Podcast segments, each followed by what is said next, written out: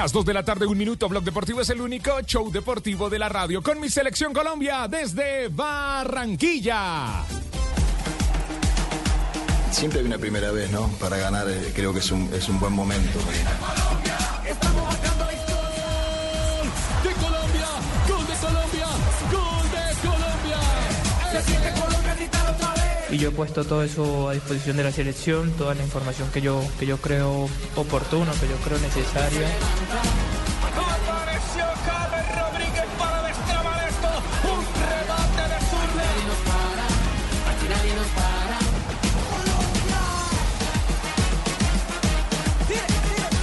Estamos listos, estamos preparados. Mañana juega mi selección Colombia en Blue Radio y BlueRadio.com. Y en la pantalla del Gol Caracol, Don Javi, Ricardo, todo el equipo desde la ciudad de Barranquilla, acompañando a mi selección en Colombia. Perfecto, aquí estamos en la ciudad de Barranquilla. Fabio tiene primicia, ¿cierto? Fabio? ¿Usted escuchó la primicia Sí, interna sí, de sí, Fabio? le escuchó, Juan? le, le escuché hace un Sí, rato. Sí, sí, sí, sí, tiene una primicia. Sí, sí, tiene Me una sorprendió, primicia, ¿eh? sí. Ah, atención. sorprendió. Sí, sí. Nadie la tiene. Nadie la tiene. sí. Solamente Fabio Fabio, Poveda. Fabio, sí. Sí. ¿Cuál es la primicia, Fabio? Don Javi, primero le digo que está ca- lloviendo a cántaros en Barranquilla, que hay un diluvio con tormenta eléctrica impresionante. Primera primicia, está lloviendo en Barranquilla. está lloviendo. duro, y duro, y duro, Le puedo No dar varias, mire, por la ejemplo. primicia. eh, le- ¿Quiere que le dé primicia de la selección Colombia? Pues claro. Eh, Sí. Que Colombia va a jugar con, va a cambiar el módulo y va a jugar con Once. tres en el medio. Ah, yo con pensé un que volante, la cancha. vol- pero- volante central y dos interiores. eh, Y que uno de ver, esos interiores Si va a jugar con dos interiores- interiores, si va a jugar con dos interiores, entonces va a jugar es un 1-2. Sí, correcto. Correcto. Lerma Volante como central. volante central. Y dos interiores. Mateus. Sí. Mateus y Sí. el otro interior me hablan de dos nombres. Uno, Kevin Richard. Ríos y el otro, Jorge Carrascal. No, me hablan de Ah. Ríos o Carrascal. Ajá. Sí. Entonces podemos inclusive hablar de un 2-1. Porque También. Mateus, Eso cuando puede variar. Se acerca más De- a la de misma acuerdo a línea las de, circunstancias. Sí, sí, de- sí, de- ¿cómo se llama? Sí, De sí, Lerma. sí. Bueno, eh, a ver, entonces, va- entonces vamos, vamos por partes. Eh, ¿Quién era el que decía vamos por partes? Eh, Jack el destripador. Jack el Destripador. Yo- Sí, sí, seguramente lo Sí, sí, seguramente. Yo sospecho, yo sospecho. Creo que en algún momento de su accionar lo debe haber pensado. A ver, ordenemos. Entonces, Camilo Vargas, Vargas en la portería. Sí, señor. Sí. El lateral, Lateral derecho, derecho. mire, ayer, ayer estaba haciendo este mismo ejercicio que usted estaba haciendo, don Javi, perdón, esta mañana, Sí. eh, con una persona eh, muy allegada. Y entonces yo digo, bueno, lateral derecho, Daniel Muñoz. ¿Y sabe qué me contestó? Ojo que Daniel ¿Qué Muñoz no entrenó ayer. Y yo, ¿cómo así que no entrenó? No, estuvo solo en el gimnasio y no hizo trabajo de campo. Pero eso es por la Entonces, recuperación, seguramente va a estar, va a estar. Póngale la firma, va a estar. Sí. Entonces, ¿qué? qué? Va a estar. Pero a ver, pero, No, no, no, pero no, vamos, le estoy diciendo qué si- pasó. Si, no, No, está no, Daniel, diciendo- si, si no está Daniel, si no está Daniel, eh, ¿quién puede ser el lateral derecho? Sabiendo que ahí fue donde se dio la baja eh, con la De los- lesión de, de los Arias. defensores eh, Javier es Sí. Mosquera. Mosquera. Mosquera. De los que están convocados. de los que están, con- sí, defensor central. ¿Quién, Porque no creo que vaya a sacar a Cuesta. quién, quién, No, quién, quién- no. quién es más fuerte en el uno contra uno, Muñoz o Mosquera? Mire, eh, eh, yo creo que nosotros necesitamos en el fondo más un defensor que un lateral. Ok. Porque no Más puede- un defensor, no, más no- un marcador de punta que un lateral. No, no. Porque esa es la zona de Vinicius. de Vinicius. Claro. Usted sabe Esa que el Barcelona cambia el marcador de punta cuando juega contra el Real Araujo Madrid. lo. Pone Sí. a Araujo. Ajá. porque Pone un es- marcador central ahí al Y costado. generalmente, no digo que siempre, pero generalmente le ganó el duelo a Sí. Araujo a Vinicius. Bueno, y ahora en la El tema es que la que gana Vinicius ya... ah, también. No, no, no, no. Pues, a ver, Fabio. No, no, no, digo que- Por eso. que- no se moje. Fabio. Lo- Mire, puede yo lo digo- uno yo lo digo es Oscar por eso, Bolaño don en su mejor época y Vinicio Sí, lo gambetea sí. y hace dos goles, Ah, claro. sí, eh. Pero como siempre, los técnicos Es plantean. lo, es lo mismo que Claro. Carrascal. eh, eh, Entonces Carrascal sí, el que eh, gambetea a uno y, y puede darle cara al gol. Es que esa es una de las probabilidades eh, que tienen siempre los talentosos, los desequilibrantes. Llegar al gol. Y afortunadamente es así. Estamos hablando de tanta fortaleza de Vinicius que estamos explicando cómo hay que marcar a Vinicius. Pensando en eso de que entre Muñoz y, y- y Mosquera, Mosquera es más defensor. ¿no? Mosquera es más defensor, Más defensor. más defensor. Eso puede explicar, ¿sabe qué, eh, profe Castel? Lo que en principio se dijo eh, de jugar un 4-3-3 para tener un, un atacante bien, bien, bien abierto. Claro. Bien abierto. Eh, entonces, eh, eh, defensores centrales, Los ¿quiénes son centrales. los candidatos a esta hora? Cuesta Davinson. Siguen los mismos. Cuesta Cuesta y Davinson. Sí. Muy bien. Y lateral Y Machado. izquierdo, David Machado. Machado. Listo. Sí. Bueno, medio campo, ¿cómo está? ¿Cómo, cómo se confecciona el medio campo? Lerma como Jefferson volante Lerma. central. Sí, señor. Mateus y eh, el Mano otro, derecha. como Mateus le por decía, derecha. por derecha y por Carrascal. izquierda, o Carrascal o Ríos. Sí, Carrascal. Eh, Carrascal tiene más partidos en, en la selección, ¿no? Pero Río viene sí, más bien claro. en los Dep- últimos. de- depende de lo que quiera. Oh, Río es un poquito, tiene más mixto, es más mixto, ¿no? Colabora, claro. colabora más en, en- en- Ahorita, en- ahorita, ahorita, Carrascal Sí. colabora menos. ahorita, eh, eh, profesor Javier Castel, ahorita que escuchemos a Néstor Lorenzo va a escuchar lo que dijo sobre Richard Ríos. Para que Bueno, perfecto. Entonces, eh, po- pongamos ahí, ahí, ahí eh, supongamos que va a ser una línea de tres con un medio campo eh, más recuperador que desequilibrante, ¿cierto? Eh, como lo soñó alguna vez el Bolillo Gómez que dijo que el ideal ocho. es tener tres ochos Tres en ocho. la mitad del terreno. Sí. Con eso Sí, quería señor. decir eh, jugadores que, que tuvieran que- buen, que todo, buen pie, que pero que también estuvieran la- eh, en la ida y la vuelta. Bueno, y en el ataque, a ver, ¿cuál es, cuál, cuál es la que le han cantado? Borré, abierto por derecha, como jugó los últimos dos partidos. James Sí. de falso 9 y Luchito Díaz. Y Lucho Díaz.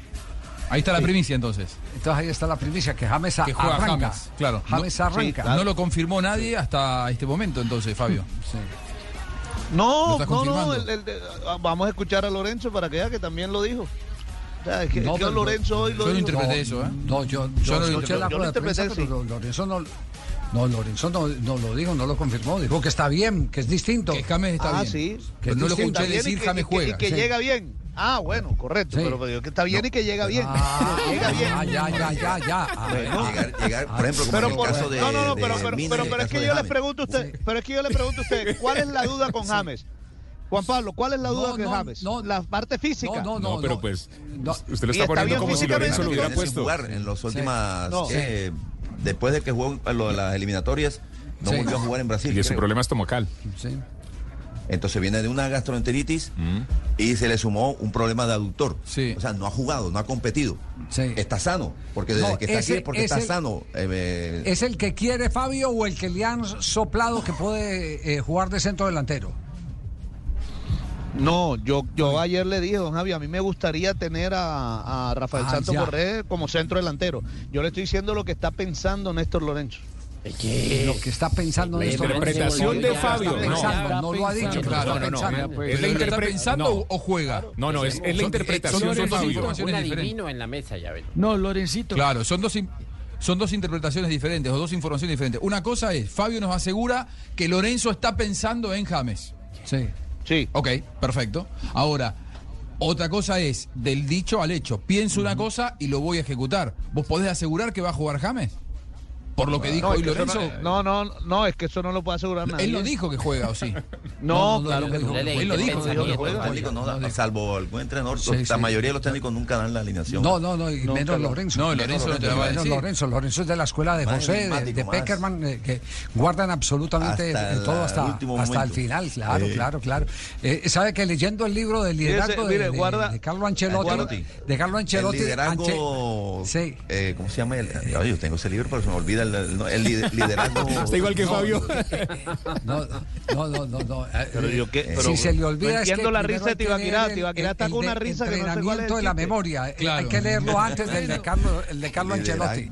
Ese- eh, ese- ya, ya le digo, tranquilo, que aquí lo tengo en el. en el- Eh, de, sí. de hecho, se lo regalé a mi hijo. ¿Ah, sí? Sí. Ah, por eso fue que Qué se de Raúl olvidó. Hablando de James y una lesión y la confirmación si juega o no, tuvo un déjà vu a Rusia 2018. Él no fue el protagonista de cuando Peckerman dijo que estaba bien y después está- y estaba lesionado o viceversa. ¿Cómo, cómo fue aquella? Liderazgo no, no, no, tranquilo. No, no, eso.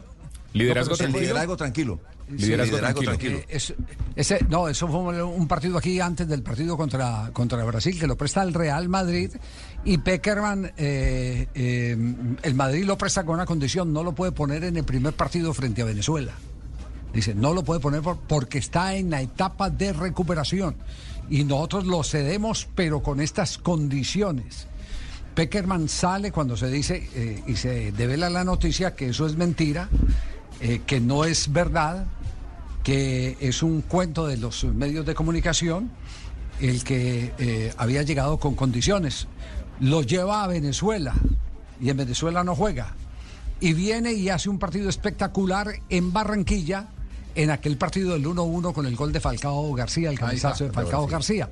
Después James, al aire, lo entrevistó, me acuerdo, esa época, Nelson Asensio dice, le agradezco mucho al Real Madrid por haberme prestado con estas condiciones, hemos cumplido eh, jugar solo el partido frente a Confirmó Brasil". lo que había dicho la Confirmó prensa. lo que había dicho la prensa y que desmintió Claro, eh, eh, Peckerman. Peckerman. En ese juego de la confusión que tanto les eh, encanta, eh, eh, el, el poner en duda la credibilidad de quienes eh, consiguen, consiguen noticias.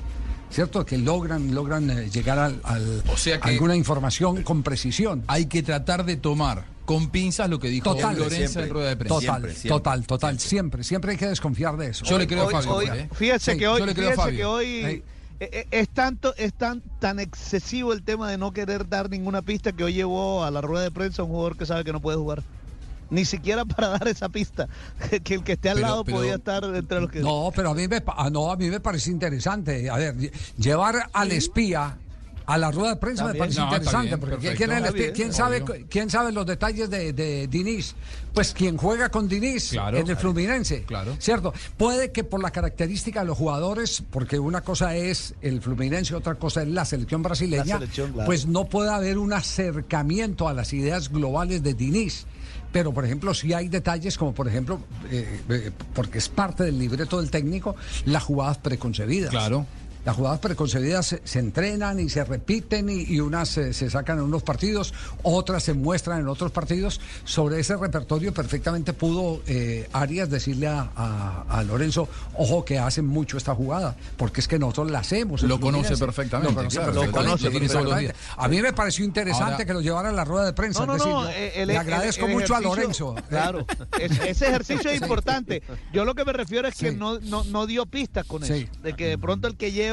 Me, me- parece, Fabio, que estás escondiendo la mano, ¿eh? Tiraste la No. piedra y ahora estás escondiendo la mano, porque No, hace 10 no, no, minutos no, dijiste que jugaba eh, jugaba James y ahora estás diciendo Yo- yo- que te sumás a esta, acá, a esta yo no sé- yo no sé, haciendo Juanpa- eh, de que Lorenzo en realidad Juanjo, te puede llegar a Juanjo, tratar de yo no sé si tú eres humorista porque es que Juan Pablo Tibaquirá se ríe más de lo que tú dices que lo que hace No, Oscar Iván. me ri- no entiendo, no, la me de sus No, contradicciones, parece- no, parece- señor. No, No señor. sé, no Yo sé, me la senté verdad. y dije, le creo a Fabio. El programa ha Yo sido le creo a protagonizado Fabio de Tibaquirá riéndose. No, no, no. Oiga. Yo digo, Vea, le voy a dar un consejo. Nunca, nunca eh, eh, ponga se enfrente con con los muñecos. muñeco. Tibaquirá hace parte de los muñecos del programa. Exactamente. Gracias, don Javi. Gracias por el consejo, don Javi. No se ría, hace parte Es más muñeco de todos.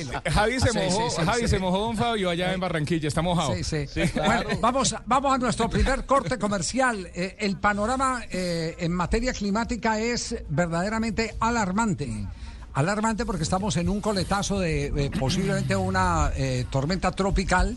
Está sacudiendo esta parte, está más focalizado sobre el sector de San Andrés, está focalizado eh, ahí en, en esa zona del Caribe, pero le está tocando a Barranquilla el coletazo. Y se calcula que a las 7 y 30 de la noche estará arribando el seleccionado brasileño de fútbol. ¿Habrá aeropuerto en servicio o no habrá aeropuerto en servicio? Después de este corte comercial, les tendremos la información oficial desde la torre de control del aeropuerto Ernesto Cortizos, aquí en la ciudad de Barranquilla. Muy bien, ahora sí serio, son las 2 de la tarde, 15 minutos. Blog Deportivo, el único show deportivo de la radio.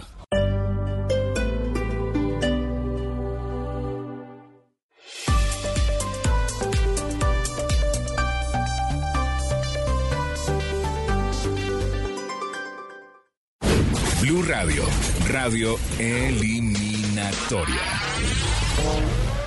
Mañana juega mi selección Colombia. Colombia-Brasil en la pantalla del Gol Caracol. Con Carlos Alberto Morales, la voz del gol en Colombia. Y en Blue Radio, BlueRadio.com con el eh, Pet Garzón desde la ciudad de Barranquilla. Con mi selección en Colombia, don Javi. Muy bien, a nombre de Bauker, eh, vamos a conocer cómo está la situación climática. ¿Será que se le va a sacudir mucho el avión a, los eh, jugadores de Brasil? Uf, Eh, qué miedo, ¿Hay ¿no? riesgo? eh, la pregunta es, ¿hay riesgo de que de pronto no lleguen a notar hoy en la ciudad de Barranquilla con la situación climática? De todo eso eh, vamos a hablar en un instante a nombre de Bauker. Todo lo presentamos a nombre de Bauker. Necesitas buenas herramientas para acompañar a nuestra selección Colombia. Bauker en el Home Center, don Javi. Muy bien, a nombre de Bauker entonces vamos a... Prenda, prenda el micrófono, prenda, abran. Hable por este, hable por este. Eso, ah, Hable por este. a ver, eh, Sí, sí, sí. sí. No, no, ahí todavía no está porque no hay piloto. No, el no, piloto no. automático no está funcionando. Eh, Muy bien, ahí estamos entonces, a nombre de Bauker vamos a Eso. presentar Estaba por instrumentos. la situación del aeropuerto Ernesto Cortizo y para eso hemos invitado a Marcel Dimucio, el director comercial, que nos entrega el detalle de cómo se encuentra la situación del aeropuerto a esta hora. Este es el primer informe que nos ha regalado muy cordialmente, amablemente a la gente de Blue Radio. Buenas tardes para la audiencia de Blue Radio y para su mesa de trabajo. En estos momentos el Aeropuerto Internacional Ernesto Cortizo de la ciudad de Barranquilla opera con total normalidad, independientemente de las lluvias aisladas que se están dando en algunas poblaciones del Departamento del Atlántico y parte de la ciudad de Barranquilla. Entonces, no hay inconveniente hasta ahora. Por ahora no. Sí, por ahora no. por ahora no. Pero usted sabe que eso tiene unas variantes. Sí, ya nos van a confirmar porque se pronostica lluvias durante la tarde y tormentas Ajá. eléctricas. Si a las 7 de la noche existe la posibilidad es de decir, que usted puso a Marcelo a trabajar eh, para que nos haga una proyección a las 7 de la noche, Muy que es amablemente. cuando está calculado el aterrizaje, 7, 7 y media. aprovechamos la de- de gentileza. Entonces el hombre ya nos está haciendo toda la investigación y en Sí. un rato pues quedó de que nos confirmaba esa situación cómo va a estar a las 7 de la noche. Pero a esta hora está, No hay está- problema. a esta hora no hay problema. No hay es más, problema. me acaba de reportar el, eh, el, eh, neurólogo, el doctor Joe eh, Muñoz. eh, acaba de que acaba de aterrizar eh, sin ningún inconveniente en la ciudad de Barranquilla. Es decir, que no tuvo, no tuvo mayor problema. Pues, Bueno, Javi, yo a no creo que si la, la vaina llega a mejorar esta vaina, se puede complicar que llegue Brasil, mi hermano. Puede estar llegando una hora antes del partido, yo creería, porque nosotros tenemos aquí nuestro propio sensor climático, como tú sabes. Sí. Claro, ya, ves. uno Ah, saca la mano y, y te cuento ahorita cómo es la muela. Muy bien. Ok. Pero con Bauker, la información de la selección llega gracias a Bauker Herramientas Eléctricas Inalámbricas, con calidad garantizada para trabajos eh, profesionales, herramientas para trabajos perfectos, exclusivas en Home Center. Bauker. Ponte manos a la obra y haz cualquier sueño realidad con herramientas Bowker. Arma esa mesa donde caben dos, tres y hasta cinco. Atrévete a darle un nuevo estilo a tu hogar con las herramientas que necesitas para dejarlo como siempre quisiste. Porque los sueños no se construyen solos, se construyen con herramientas Bowker. Las herramientas para trabajos perfectos. Encuéntralas en Home Center y Constructor. 222. Profesor Castel, diferencias. A ver, un medio campo con Lerma, con Mateus Uribe y con Ríos. ¿Qué diferencia eh, en eh, lo eh, táctico se puede presentar con el medio campo, el otro que no está descartado, que sea Carrascal. Lerma, Mateus Uribe y Carrascal? Bueno, lo primero que se me ocurre es que Ríos está más cerca del el equilibrio y Carrascal está más cerca de desequilibrar. Sí. Yo creo que Ríos es un volante auténticamente mixto. Sí. Carrascal es un delantero devenido a mediocampista. Ajá. Entonces piensan distinto. Tienen otras características. Carrascal piensa en el gol, eh, Ríos piensa en el funcionamiento. Sí. Eh, eh, ah, con Ríos, ¿qué ventaja hay? Y acaba de, de ser. De ser, eh, ha- ha venido jugando figura. muy Acaba- bien en los últimos partidos en a- Palmeiras. Acaba de ser figura en Palmeiras. con Ríos hay la ventaja de que es un jugador eh, polifuncional. Claro, claro. Que te juega de 6, te juega de 8 o te Y- juega y- y- un poco claro, más adelante. Es un es No, y más dijo- dijo todocampista hoy- que, que Carrascal. Todo y que campista. conoce- Me gusta ese, ese Eso, término. Sí. Y que ha jugado por fuera es de- también, porque en el Flamengo jugó por fuera también por el costado derecho. Y, y Carrascal, en cambio, es un jugador de inventiva, de desequilibrio. Sí. Ojo que ha agregado cosas a favor de su comportamiento colectivo. Regresa mejor, colabora un poco más. Regresa mejor cuando el equipo está corto arriba. Así, todo. Es fundamental. Ese, cuando el equipo está Que no corto le hagan arriba. hacer esfuerzos tan, tan grandes porque él... Sí. Cuando los recorridos son cortos. Corto, porque él no Ahora, para ser interior, si su punto de, de partida, si su punto de inicio es casi en la mitad de la cancha, no lo veo a Carrascal haciendo ese desplazamiento tan largo. Eh, porque Carrascal es un jugador de acompañar la jugada hasta el área. Sí, a mí me Y- gustó mucho Carrascal, el Carrascal de los el partidos círculo. amistosos. Sí. Y el Carrascal, por supuesto, que ingresó en el segundo tiempo contra Venezuela aquí. Pero el, parti- el Carrascal de los partidos amistosos lo vi bastante comprometido con la tarea de, de interior. El, el mejor partido de Carrascal, eh, mm, yo creo que fue el con México.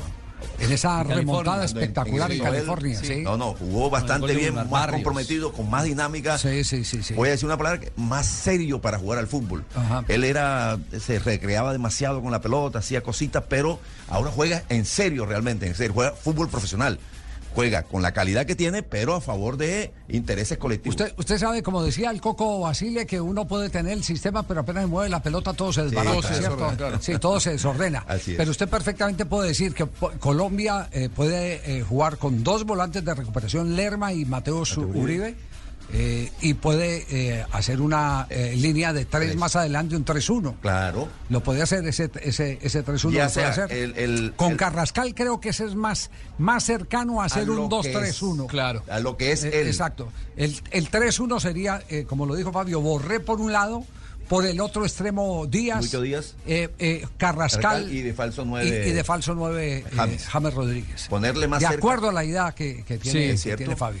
Entonces, entonces fíjese que si Yo hay creo una. que en la dinámica en la- del juego, Javier, en se la- queda más así. Me suena más que Carrascal ahí que, que como interior. Claro, pero, pero, pero noten, noten algo que eh, hay una diferencia en el esquema eh, con uno y sin otro. Sí, claro. Con uno y sin otro. Sí, sí.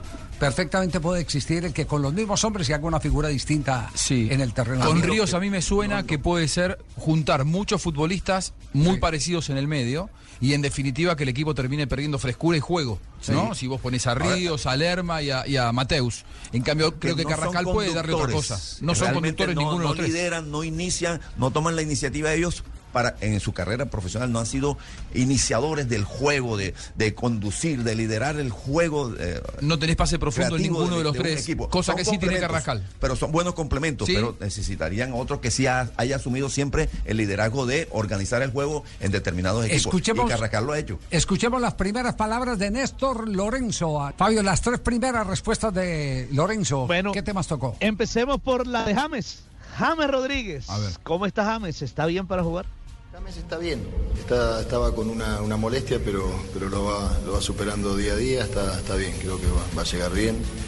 Ya sabíamos que, que- que iba, que iba a evolucionar de esa manera, ¿no? de acuerdo a los informes médicos.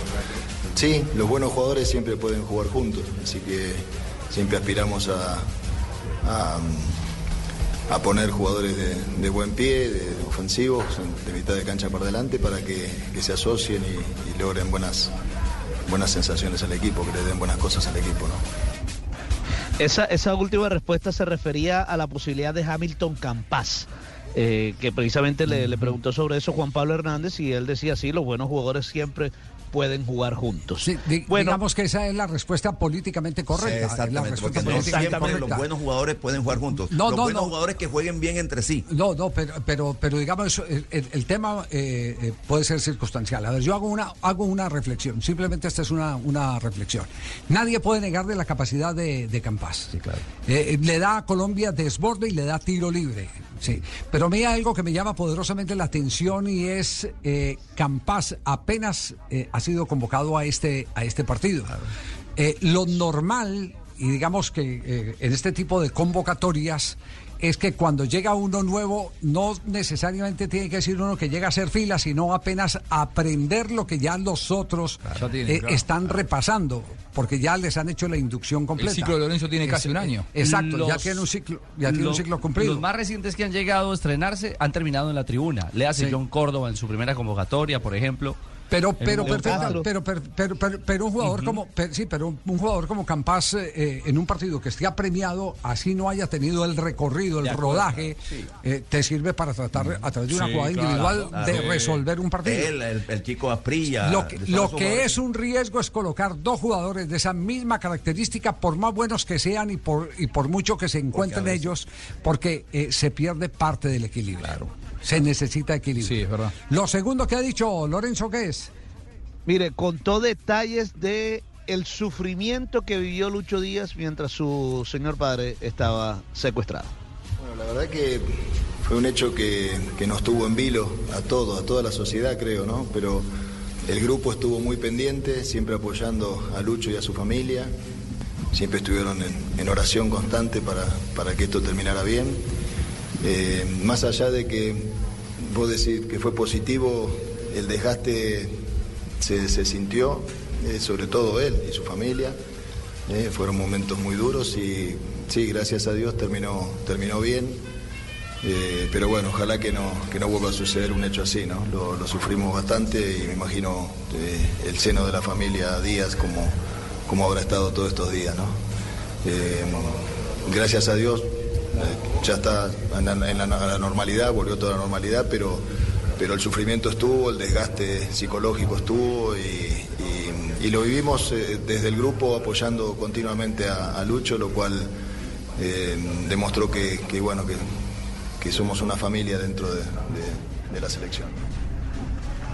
Lo bueno de todo Somos esto es que. Lucho ya hoy salió a escena, eh, Ricardo. Sí. Ya salió a escena Lucho, ya se encontró con la gente en la tribuna, en la tribuna, eh, porque han Sí. montado es una tribuna al lado de la, de la concentración de Colombia. Y digamos lo que en esos términos podríamos decir, el tribunero de la, de la noche fue eh, Luis Díaz, que fue el encargado de ir y calentar el ambiente de la gente.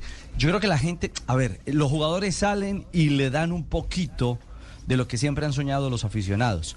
Yo creo que anoche fue al contrario. Me parece que los hinchas fueron los que llenaron, le dieron una inyección anímica especial. Buena lectura. A, a Lucho, Sí, a señor. Lucho Díaz. Estoy de, de Interesante acuerdo, lectura. Ricardo. Gente, de acuerdo, muy, Ricardo. muy interesante esa lectura. Tercera respuesta de Néstor Lorenzo.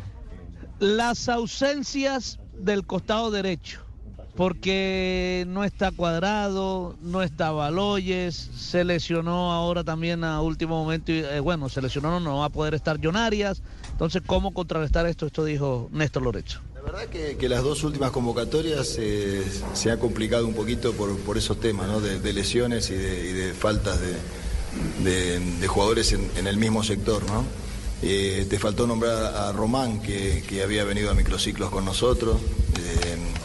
Y bueno, eh, son cosas que pasan, hay que, hay que adaptarse, hay que imaginar mucho y, y saber la historia de cada jugador para saber en qué, en qué posición uno de pronto los puede, los puede utilizar o puede eh, tener una variante o una alternativa de, de distintos, de un jugador que te cumpla di- distintas funciones, ¿no? Así que yo creo que estamos, estamos bien cubiertos para, para esta convocatoria, así como está. La Ahí tiene- no- no, polifuncionalidad, no ¿no? aparenta ninguna preocupación. No. No. ¿Sí?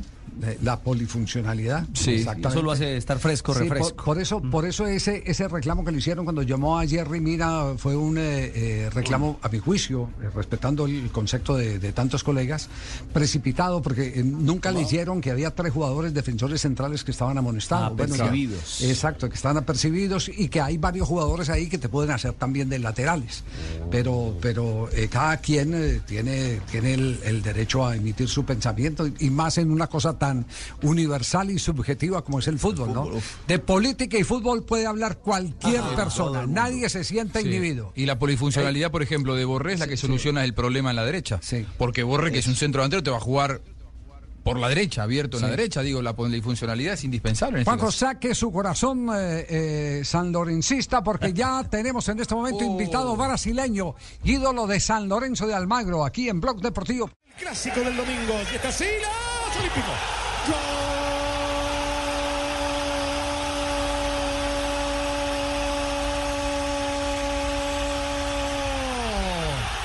Gol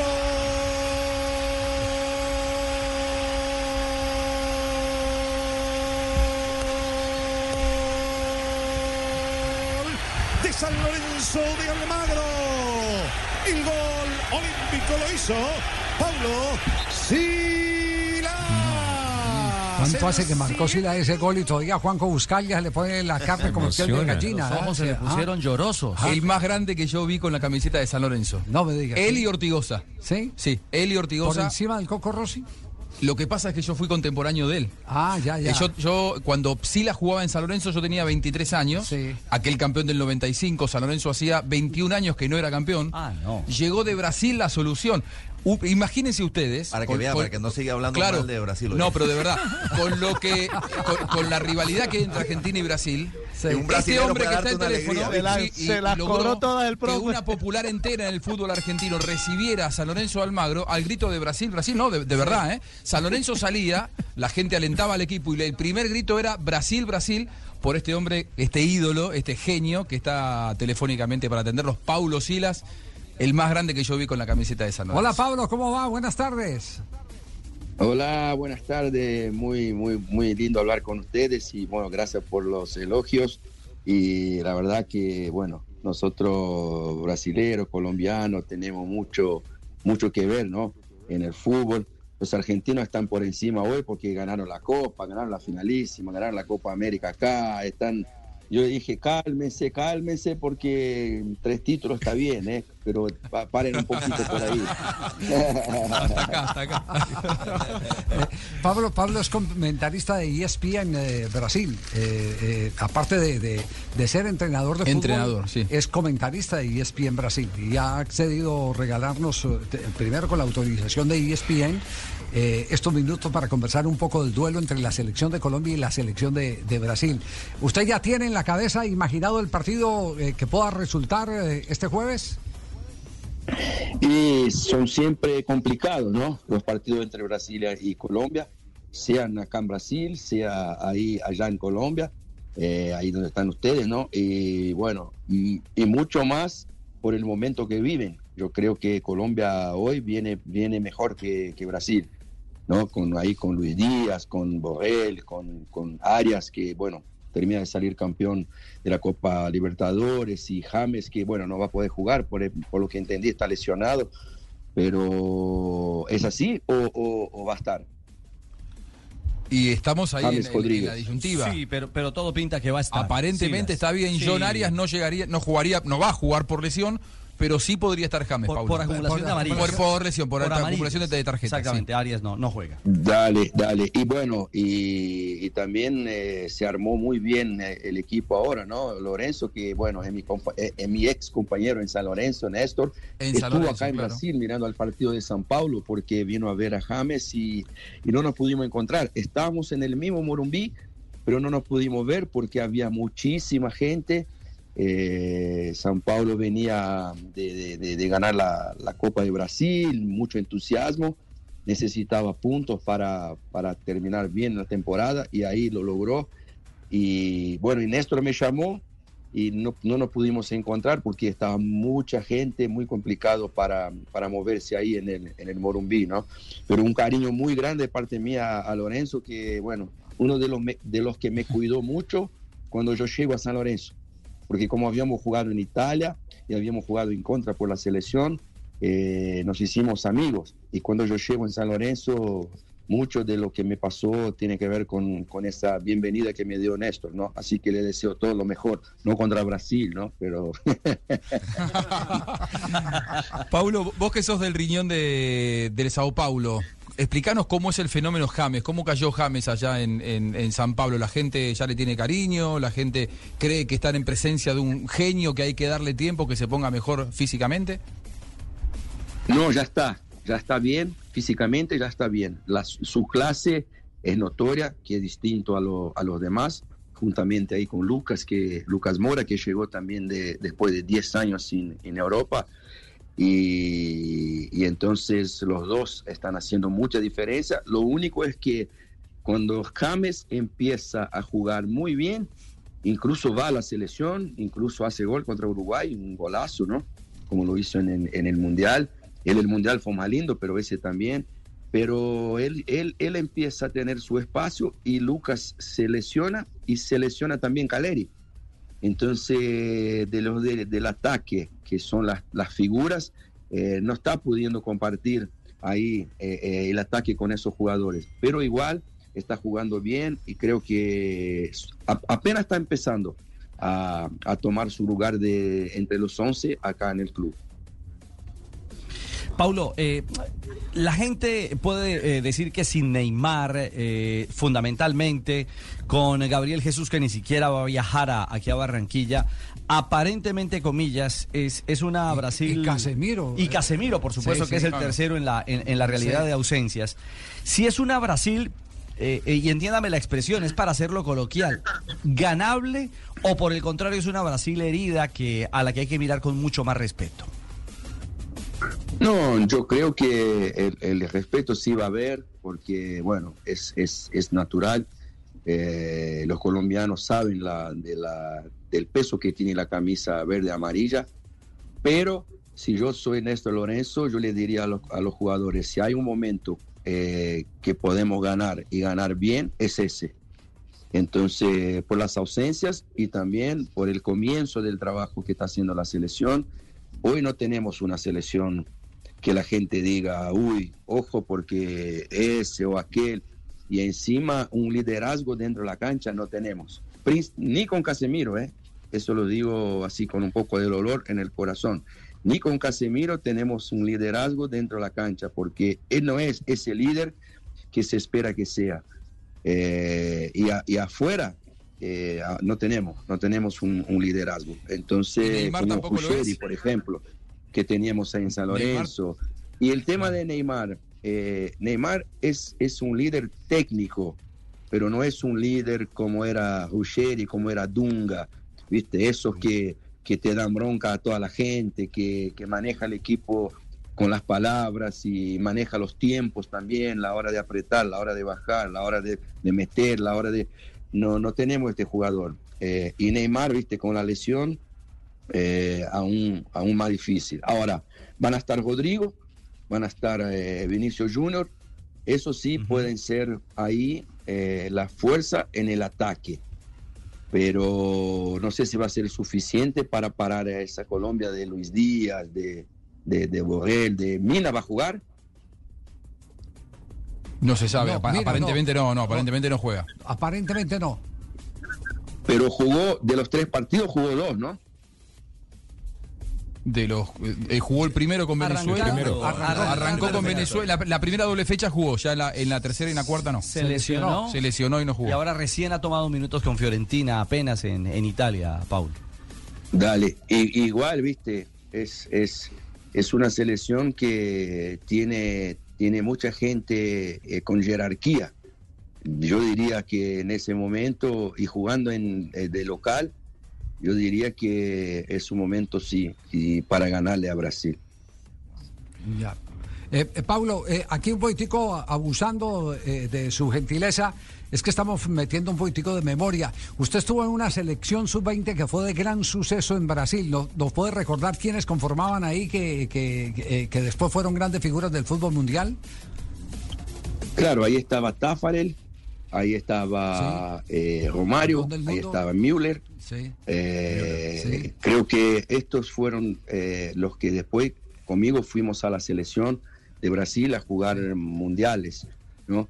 Y, y Colombia, bueno, eh, Colombia siempre tuvo a René, siempre tuvo ahí a, bueno, Treyes no está más con nosotros, ¿no? Pero estaba ahí eh, también en esa, en esa selección. Era una selección muy fuerte, ¿viste? La de Colombia, que a nosotros nos hacía muy difícil ganar. Ah, y, eso, esos fueron los, los comienzos de- de- de todos nosotros ahí, ¿no? No, le preguntaba por eso porque, porque eh, esa fue una generación fabulosa de Brasil, como fue una generación fabulosa de Colombia, que es el equipo de René Higuita, de eh, Perea, eh, donde estaba el papá de James Rodríguez, eh, Wilson James Rodríguez, donde estaba La Turbina eh, Treyes. la Turbina Treyes, John Edison Castaño. eh, eh, eh, John Edison Castaño, fue una, una generación... eh, Buena, eh, buena selección. hu- Hubo un torneo... que fue un Castaño torneo jugaba mucho, era muy rápido. ¿Cómo lo parara este, viste? Con un, un tiro ahí en el, en, el, en el tobillo para pararlo, viste? un torneo, un disparo, ahí a, la, un disparo ahí a la posterior de la, de la pierna, ¿viste? Qué rápido que era Castaño. che. Si hubiera habido bar, Paulo. Yo- Edison, oiga, eh, ustedes estudiaron, eh, jugaron contra Colombia en un Joao Belanche, ¿cierto? Sí. En Jugamos ahí en, en Rusia contra Colombia y teníamos, teníamos el día de mi cumpleaños y teníamos temor de quedar afuera porque nos habían ganado en Joana Belange en Acapulco. Sí. Ahí está. Nos habían ganado 1 a 0 y, y- y claro, eso fue previo al Mundial y sabíamos, tenían un volante, eh, uy, Hurtado. un negro Romero fuerte. Hurtado, cómo jugaba. eh. Romero No sé Hurtado. por qué no llegó. Y un Cómo lateral jugaba. Está vivo, está vivo, también, sí. está vivo Hurtado. Pepe, Sí. Pepe sí, creo que, creo que todavía está Víctor. con- Bueno, no sé si nos está escuchando, pero si va a saber de esa nota, le dé un saludo porque nosotros Claro. admiramos cómo, cómo él jugaba, ¿viste? Era muy, muy, muy buen con la pelota, muy fuerte físicamente, copaba todo ahí el, el centro campo y, uy, qué difícil que era jugar contra ese jugador, ¿eh? Yo, yo le digo porque estuve en ese torneo Joao Belanche eh, y compartíamos hotel con la selección de Brasil. Y ahí en el comedor un día me encontré a, a Romario, eh, eh, muy distensionado, muy tranquilo, Muy como, jovencito. como eran los jugadores de Brasil. Claro. Y Romario lo primero que me dijo, de- eh, cuénteme algo de Higuita, que era en ese momento el- Sí, Claro. el, el- el jugador distinto que se proyectaba. El loco. Cuénteme algo de Higuita, va a ser un fenómeno. Ustedes van a tener una estrella a nivel mundial eh, cuando, cuando eh, mm, había enfrentado a, a René Higuita eh, en el Joao Belanche. Eh, de manera que, que hay una gran afinidad y una conexión entre esa generación de Pablo Silas y la generación que nos llevó después de 1962 al siguiente mundial, 28 años después, que fue la generación de, de 90 con René Higuita. Oiga, Pablo, se nos, se nos acaba el tiempo, nos podemos quedar con usted aquí toda Qué la tarde conversando. Pero la verdad, la verdad es que es muy grato eh, el poder eh, establecer esta comunicación para saludar a un crack de la dimensión eh, de Pablo Silas, eh, figura del fútbol brasileño, figura en Argentina con la camiseta de San Sí. Lorenzo y un hombre que vive muy ¿Quién- pendiente del Javier, fútbol ¿quién, colombiano. quién- quién podría ser el jugador hoy de esta selección que se parece características futbolísticas a, a Silas? ¿A Silas? Sí, En la cuál? de ¿En la de Brasil. Sí, yo pondría, yo Brasil. pondría a Luis Díaz ahí en la mitad de la cancha porque tiene mucha calidad, mucha habilidad, ¿viste? Y porque James es, es zurdo. ¿no? No es derecho como yo Sí. y como Luis Díaz. Yo lo pondría a Luis Díaz ahí de 10 y junto con James, pero qué jugador es Luis Díaz, ¿eh? La verdad que, bueno, Sí. muchachos, un beso muy grande para todos ustedes, para Colombia, para Aristizábal, mi hermano, para Córdoba, otro hermano, para Alex Comas, que jugó conmigo en San Lorenzo, y para ah, también, que estuvimos juntos acá por Adidas, con, con él y con, con Canigia, con Claudio. Y así un saludo muy grande para, para toda Colombia, que acá queremos mucho. ¿eh? Eh, Café con aroma de mujer, es la cosa que asistía acá, de ahí de Colombia. Chao, Pablo. Un abrazo, gracias. Qué buena memoria Ya, ya. Se acuerda de todo. De- de- de- Te porque mire que eh, eh, sí. lamentablemente para el fútbol colombiano Romero Hurtado Sí. no llegó a ser, no sé por qué, por alguna razón. Por, No, no, por su vida. Ah, bueno. Su vida, fue su disciplina, Sí. eh, porque era un fenómeno de jugador. Era, iba a ser volante el de mejor volante línea, sí. central del fútbol colombiano. Sí, era, era un volante con corte brasileño. Brasilero. como- Era el volante central brasileño, Adilio, Andrade, tipo sí. de eso que en ese mundial de la Unión manejo. Soviética. Un jugador. Cierto. Pepe Romeiro Hurtado, bueno, yo creo Santa que Fe. un- jugó en Santa Fe, claro. En, en Santa pero Fe. no como- eh, como en Santa Fe, realmente. en Santa Fe fue donde se, se perdió la noche, se lo comió lamentablemente a Pepe así? Yo creo que todavía está vivo, no sé. Yo creo que todavía está vivo. Y recordó Sí. la habilidad y, eh, de Diomedes y sus castaños, Javier. Ah, ¿Qué no, memoria Que tiene? Había eh? que darle un disparo. eh, bueno, en broma, por supuesto. sí, sí, sí. Porque John Edison Castaño también otro, Javier, que debió ser el mejor futbolista colombiano. ¿eh? Fuera, fuera de serie, John Edison Castaño, hoy radicado en la ciudad de Pereira. De Pereira. Nos oye permanentemente, se Ah, mantiene bueno. conectado con este programa, John Edison. Castaño. Sí, Sí, él me ha Sí, contado ¿qué le han contado? escucha. Yo me lo encuentro en el Bolívar desnudo. Se pega el radio. Y- y nos- Sí. sí, ahí nos encontramos y hablamos mucho de fútbol, de cosas que pasaron pues en la anterioridad y todo, es una, una maravilla de jugador. Esa ¿De cuáles cosas? De esas, de esas- no, de esas cosas yo me acuerdo, yo le cuento a él solamente. Ah, bueno, perfecto. Ahí en el Bolívar.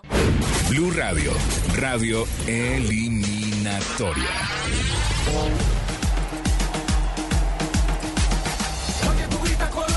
Porque tu grita Colombia. Dos de la tarde, 52 minutos. Blue Radio, BlueRadio.com, acompañando a nuestra selección Colombia. Mañana, Colombia-Brasil y la jornada eliminatoria en Blue Radio y BlueRadio.com. Vivimos el fútbol.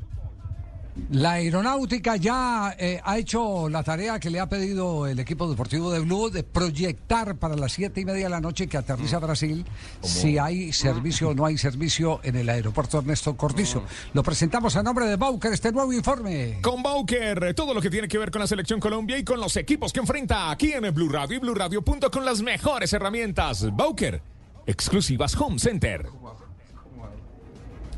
Sí, señor, Marcel Dimucio, lo habíamos prometido Javier, antemano. eh, la gratitud con la gente del aeropuerto que se ha prestado para darnos los informes de la situación que se viene presentando a esta hora en el aeropuerto de Barranquilla. Bueno, el pronóstico, a qué horas aterriza a Brasil, qué probabilidades hay de que el vuelo no pueda aterrizar en Barranquilla. Marcel Dimucio nos despeja todas las dudas en Blog Deportivo. En paralelo a la información anteriormente compartida, nos permitimos informar que la selección de Brasil deberá estar arribando a la ciudad de Barranquilla en una aeronave tipo charter hacia las siete y media de la noche. Por el momento, la situación de llegada y salida de aeronaves es normal, independientemente de las lluvias aisladas que se han presentado en los alrededores del departamento del Atlántico. Queda claro, entonces no hay ningún problema para que. Bueno, quién No hay sabe, eso es lo que no dice sabe. él. Otra cosa es lo que decimos nosotros, que tenemos, nosotros tenemos cuerpo de chamán, Javi. Nosotros estamos viendo la vaina. Yo saqué la mano ahorita aquí a, hacia el Eh, clima. Estamos hablando de un informe científico. Estamos No, hablando pero- de un pero- informe científico. no, no, pero Sí, yo- este es un informe científico sé, eh, que, que tenemos que, que, eh, respetar. Es un informe científico porque es el análisis meteorológico que se hace de la situación. Blue Radio, radio eliminatoria.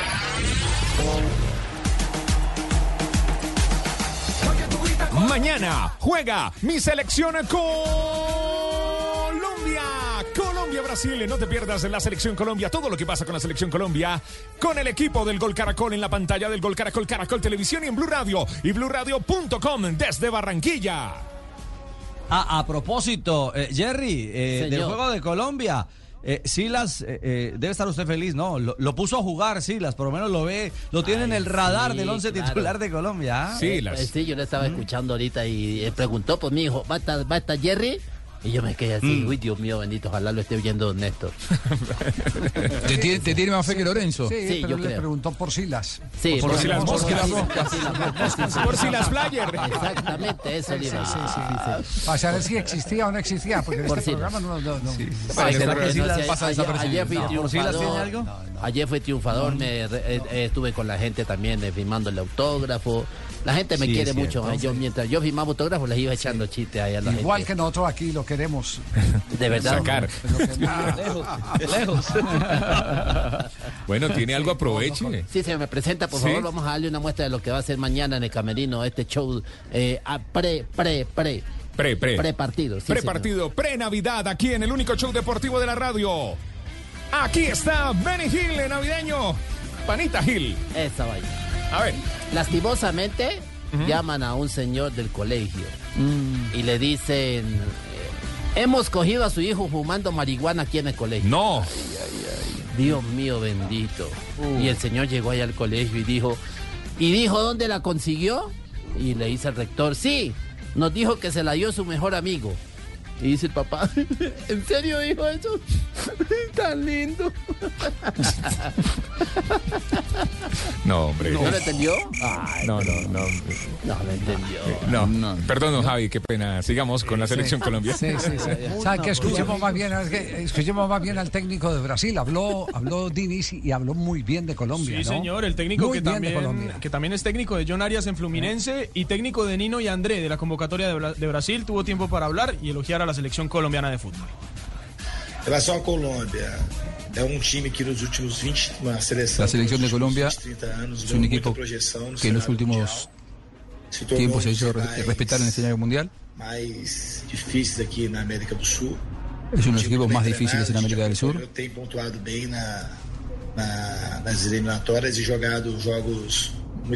e. Ha jugado Jogar partidos en, en la eliminatoria con mucha efectividad. Tiene hay mucho sacrificio, mucho calor en Barranquilla. Jogadores. Então, Pressão a gente dos tá- hinchas. Bastante a Colômbia. A gente sabe das dificuldades, mas a equipe está Lo he visto bastante a Colombia, conozco las dificultades de enfrentarlo, tá sendo ótima. pero la preparación fue óptima. Bueno, ahí. Sí, sí, habla con respeto de Colombia, pero mantiene la misma línea de, de- de- de Tite. Tite también, cada que iba a jugar contra la selección colombiana, nos, nos mandaba el, Muy diplomáticos. el mismo mensaje. Sí, Sí, muy elogiosos. muy diplomáticos. Muy respetuosos, Sí. muy respetuosos. Sí, sí. sí. Y que bien se le escucha un no. argentino traduciendo el portugués, ¿ah? Fabuloso. Sí. ¿Cómo nos cambia la vida? Sí, sí, sí, sí. Es que- No sé quién me tuvo tanta confianza que me pidió que traduzca, pero yo traduje. Sí, sí, sí. No, pero de, pero de hecho, a ver, miremos los antecedentes de Colombia y Brasil, en- eh, por lo menos en el Estadio Metropolitano, Roberto Meléndez. Los últimos partidos se han eh, zanjado con, con empates. Empates. Sí. Con empates, El ¿cierto? más reciente fue 0 por 0. El 0 por 0. En 2021 eh, en la pandemia. Exactamente. El 1 por 1 en 2017. Con gol Sí, de Falcao. Con gol de Falcao. Ellos abrieron con gol de William, el, que jugaba en el Chelsea de Claro. media distancia y empata Falcao en el mismo William arco. con N. Con N, sí señor, William. William. Sí, fue el día que se metió un perro a la cancha y Eh, los jugadores de Colombia se distrajeron en ese cobro. Sí. Exacto. Sí. ¿Y de ahí vino el gol? Ahí vino el gol, Uh. claro. Se pusieron todos pendientes No del acordaba. perro, claro. Increíble. Cobran, cobran y, Sol- y- y en soltaron el las rebote la pelota queda. Soltaron las marcas. Tuvimos vida de perro ese día. Hermano. sí. Era, era Peckerman el entrenador. Mordieron la Peckerman mano. para el 2018, sí. Sí. Sí, Estaba. Lorenzo en el banco, seguramente Sí, que ahora sí, Lorenzo sí, le va a decir, sí, muchacho, no dejen ahí. entrar a ningún perro. No, eso es lo otro, manda a marcar el perro. Estaba Y Néstor ya el anterior se remonta, se remonta a 2007, pero fue en el Campín, el 0 por 0, porque recuerde que para Brasil, eh, como Brasil era anfitriona, no participó en las eliminatorias. Participó eh, rumbo a Sudáfrica. Sien- siendo técnico en Pinto. aquella oportunidad, eh, pero y de Brasil, eh, el- el- hasta hace poco el técnico de Corinthians, que, que fue sacado, el- que estuvo en el Real Madrid, hombre. Luxemburgo. Luxemburgo. Sí, en- en la- para el Sería que 2010. recuerdo que Sí, en ese, en, en ese el 0-0 en el El Campín. Ringuito Maya le hizo casi una marca personal a Ronaldinho. Eh, Sí. Después me contó que, Claro. que el ¿Qué- profe qué le había ¿Qué pedido que estuviera, a- a- lo, lo- bueno, le, le- le- lo, lo ajustara Que- ah, bien. Sí, eh, pero, pero no fue una marca, no fue una marca por todo el terreno, No, sino no, no. en, en su zona. En su Cuando zona. llegue a su zona, no Ahí. lo suelte hasta que no Pero termine la jugada. camínele, camínele con todo, Eh. que le haga sentir que, que está Sí. jugando de visitante. Eh, Sí, en sí. esa eliminatoria para el 2010, Brasil cambió bastante de entrenador, ¿no? Si no me equivoco, porque creo que había arrancado el ciclo Dunga. Dunga sale campeón de América en 2007 en la Copa América de Venezuela. Venezuela y después se va y llega y llega a Luxemburgo. Sí, señor. Sí. Brasil, Brasil eh, eh, sabe Llega que con muchas ausencias, Sí, Brasil. sí, De- de- mira con mucho respeto a Colombia. Mira Sí. con mucho respeto a Colombia. Es decir, el, el hecho, a ver, no hemos ganado nunca un partido de eliminatoria. No. No hemos ganado nunca un Lo partido más de reciente que hemos ganado es en Copa en en Chile. Copa América que fue con el gol, El gol de Murillo. de, Jason De Murillo. Jason Murillo en el pero ya le habíamos ya le habíamos ganado en la Copa América de Brasil siendo técnico el Chiqui García que fue un gran suceso en la Ah, 2 primera a 0 Chile. Pepa Dávila y 91. Arnoldo Iguarán. Dirigía la selección en fue en Brasil. Chile, fue en Chile. Chile, 91. 91. Chile Paulo- 91. Paulo Roberto Falcao. Sí. La dirigió esos cuatro partidos y no, Sí. no dirigió más. En esa instancia de semifinales que eran cuadrangulares, ¿se acuerdan? Que eran Sí. eh, cuadrangulares Sí, que estaba Colombia, Argentina, Bueno, Brasil. pero a nombre de Bauker, un especialista en enfrentar a Brasil, Abel Aguilar, el Opa. volante de la selección Colombia, nos acompaña hasta ahora para seguir conversando en este preliminar Colombia frente a Brasil del día de mañana. Abel, buenas tardes. ¿Qué tiene de especial el partido Colombia-Brasil para usted? Javier, buenas tardes. Un saludo muy especial para todos. Es especial, siempre. Todos los partidos de la selección son especiales. Digamos, por el momento también del- de la eliminatoria es fundamental. Eh, también eh, el no haberle ganado a Brasil de pronto en Barranquilla, eso genera también mucha expectativa. Yo, yo tengo mucha fe y mucha confianza que el grupo va a hacer un buen partido vamos a poder sumar, sobre todo para el objetivo principal que es claramente el, eh, eh, estar en los primeros puestos para clasificar al Mundial. Claro, usted se fue con el eh, grato honor que mientras estuvo en el terreno de juego nunca perdió Colombia. Abel, sí. to- Algunos perdí. pero pero siempre siempre en el terreno de juego en eliminatoria en partidos de eliminatoria tenía tenía ese esa esa distinción del destino eh, Abel Aguilar Si lo miramos como cábala, Abel, eh, Abelito era cábala Sí, positiva. sí, era- sí, sí, sí, por supuesto. El, el que perdimos usted no jugó, que fue el partido de- del Campeonato Mundial del 2014. Claro. Sí, ese que desafortunadamente no pude estar. Eh, Pero bueno, tampoco hubiéramos podido saber qué hubiese pasado, ¿no? Yo claro, claro que eh, estaba en el estado de suplente, me acuerdo, y, y estaba que entraba a jugar. Y solo miraba al profe a ver si de pronto por ahí me veía y, y me mandaba, pero bueno, no se dio. De todas maneras, hizo mucha fuerza. Se hizo mucha fuerza. Echándole ojitos, haciéndole ojitos. A Peckerman. Haciéndole ojitos al profe, pero bueno, no. ¿Cuál, ¿Cuál recuerda que fue el partido del casi? Casi que le ganamos a Brasil, eh, ya que no le hemos podido ganar en eliminatoria. ¿Ese del Campeonato Mundial eh, de Brasil? Lo que pasa es que ese, ese inició eh, perdiendo muy temprano y, y cambió los planes del juego. Entonces, claro, eso te, y luego ya con el segundo gol, lo que pasa es luego el empate de James de penal y como se dio la otra jugada de, de- de Mario, claro, lo ves más cerca, lo ves más cerca y estás ahí. Eh, luego también creo que el partido eh, en Barranquilla contra Brasil de la eliminatoria a, a Rusia, el 1-1, siento que fue un partido también donde hubiésemos podido de pronto hacer un poquito más. Yo creo que estamos muy cerca, yo creo que el grupo está cerca sobre todo de estos partidos con, Brasil y estas elecciones de poder dar un paso y eso se ha ido logrando a través del tiempo. Esperemos que mañana sea, sea la ocasión. Abel, eh, en el tránsito de esta eliminatoria al Mundial del 2026, por momentos eh, no- nos viene la nostalgia. Hombre, qué bueno sería tener un jugador como Abel Aguilar en, en- esta estructura del equipo de Lorenzo. Eh, ¿Usted quién le ve ese perfil de crecimiento? ¿A Kevin Castaño? ¿Ve, alguna alternativa real que tenga similitud con las condiciones de un volante que, le daba ese equilibrio, pero también esa salida clara a Colombia? Sí, sobre todo en entender, en entender el rol. Yo creo que es importante que los muchachos que juegan en esa posición entiendan la función, que es muy específica, eh, sin, sin hacer mucho, pero lo, ser un soporte para los de adelante porque tenemos jugadores que te resuelven partidos y, para ellos es importante que el que esté apoyando pues tenga la capacidad de, de tener un buen pie, de también tener buena, buen posicionamiento en la cancha, de hacer coberturas. Es exigente ese trabajo, sobre todo en esa zona, en la eliminatoria, en la selección. Hay jugadores, hay muchachos que han venido haciendo el proceso y yo creo que ese proceso y todas esas experiencias que han tenido les va a ayudar, ¿no? El caso pues de, podemos hablar de Jefferson Lerma, ¿no? Está Mateus, está Kevin Castaño, que a mí me parece que es un jugador con unas características que le ayudan mucho a la selección por lo que tenemos. Entonces esperemos que se puedan ir acoplando. Esos son de partidos, de eliminatorias, como nos pasó a nosotros, como me pasó a mí. No, yo, yo tuve que consolidarme durante muchos años para llegar de pronto a un nivel y una estabilización que eso no se logra de un día para otro. Yo creo que se va encaminado y el profe lo tiene claro y creo que ha ido encontrando gente que le pueda dar sobre todo esa función ahí en esa mitad de la cancha. Abel, la, la camiseta de, de Brasil, tenerla enfrente provoca un respeto especial, ¿no? Eh, y, y te quiero preguntar por esto de que Colombia nunca le pudo ganar a Brasil, sí le pudo ganar alguna vez, por ejemplo, por primera vez a Argentina allá en el 93, y a partir de allí los partidos como que se le dieron a Colombia más naturalmente contra Argentina. Digo, ¿cuánto hay de realidad futbolística en esto de no poder ganarle a Brasil? ¿Es tanta la distancia o en realidad es más una cuestión mental de ese respeto que impone tener a la verde amarela enfrente? ¿Cómo lo ves vos? ¿Por qué no se le pudo ganar nunca? Para mí es una, es una situación más mental, porque a nivel de fútbol y a nivel de jugadores y a nivel de, de lo que es- son los partidos, como se dan los partidos, yo creo que se ha ido avanzando muchísimo, ¿no? Con Argentina, contra Brasil, contra Uruguay, contra estas selecciones que han sido históricamente importantes en la región.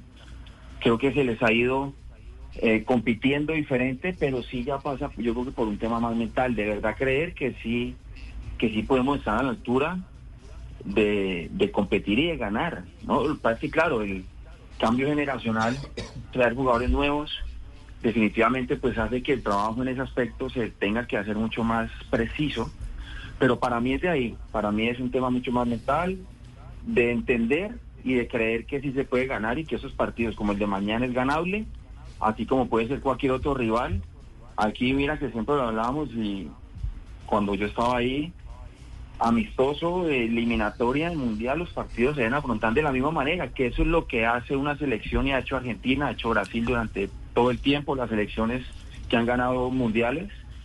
Ese es el pensamiento y esa es la dinámica del día a día. Aquí no hay partido amistoso, aquí se tiene que ganar, aquí hay que competir y esa mentalidad se tiene que ir reforzando de esa forma, esa es mi manera de ver y yo creo que tenemos equipo para, para poder también dar ese paso más. Sabe, sabe que Pablo Silas ahora hacía referencia de cómo eh, Brasil perdió frente a Colombia, la Colombia aquella de la generación de Higuita en el Joao Belange. El técnico era Luis Alfonso Marroquín, eh, pa- para, para que más o menos tengan una dimensión de lo mental. Marroquín, ¿qué hacía en los entrenamientos? Le ponía al equipo B la camiseta de Brasil y les decía, goleen, vayan, Claro.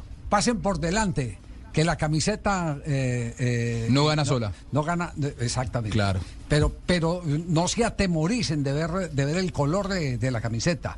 Y, y- y- y pudo conseguir celebrar ese éxito en el torneo Joao Belange eh, frente a una generación brasileña fenomenal, la generación comandada por Romario. Entonces sí es el tema, pasa un poquitico por lo mental, pasa indudablemente por lo mental. Es, es, eh, comprometerse con, con el éxito. Pero yo no sé hoy en día, Abel, a usted que le ha tocado como ese empalme generacional, ¿qué tan concentrados y comprometidos están los jugadores de hoy con eh, tanta distracción eh, como celulares, redes sociales, etcétera y etcétera? ¿Eso ha afectado, eh, eh, usted, usted que le ha tocado lo uno y lo otro? Sí afecta, y el jugador de ahora, pero es la dinámica en, to- en muchos aspectos, ¿no? Javier, yo creo que, Sí. que, que ante esas cosas lo que hay es que encontrar yo creo que soluciones y maneras de, de darle pues un manejo distinto, porque en mi época cuando yo jugaba o cuando yo tengo memoria no había ni teléfono celular, entonces claro, no teníamos acceso a ningún, ninguna herramienta, Claro. pero claro, ahora cómo es el manejo, entonces ahora pues yo creo que hay que tratar también de inducir un poco al jugador a, a que entienda la funcionalidad sin privar de algunas cosas, pero sí dándole de pronto un desarrollo diferente donde donde hay que darle manejo. Yo yo creo que eso se ha ido ha ido, ha ido mejorando y, y ha habido una transición también en este tema que es que es complicado, ¿no? Yo trabajo con niños en la formación, se hace énfasis en esto, pero eso es de todos los días, de mandar buena información, de que vean cosas interesantes. Al jugador ya yo creo que cada vez le gusta ver más fútbol, ver jugadores, ven cómo se preparan, ver a los mejores jugadores del mundo, entonces, no, ¿y qué harán este jugador?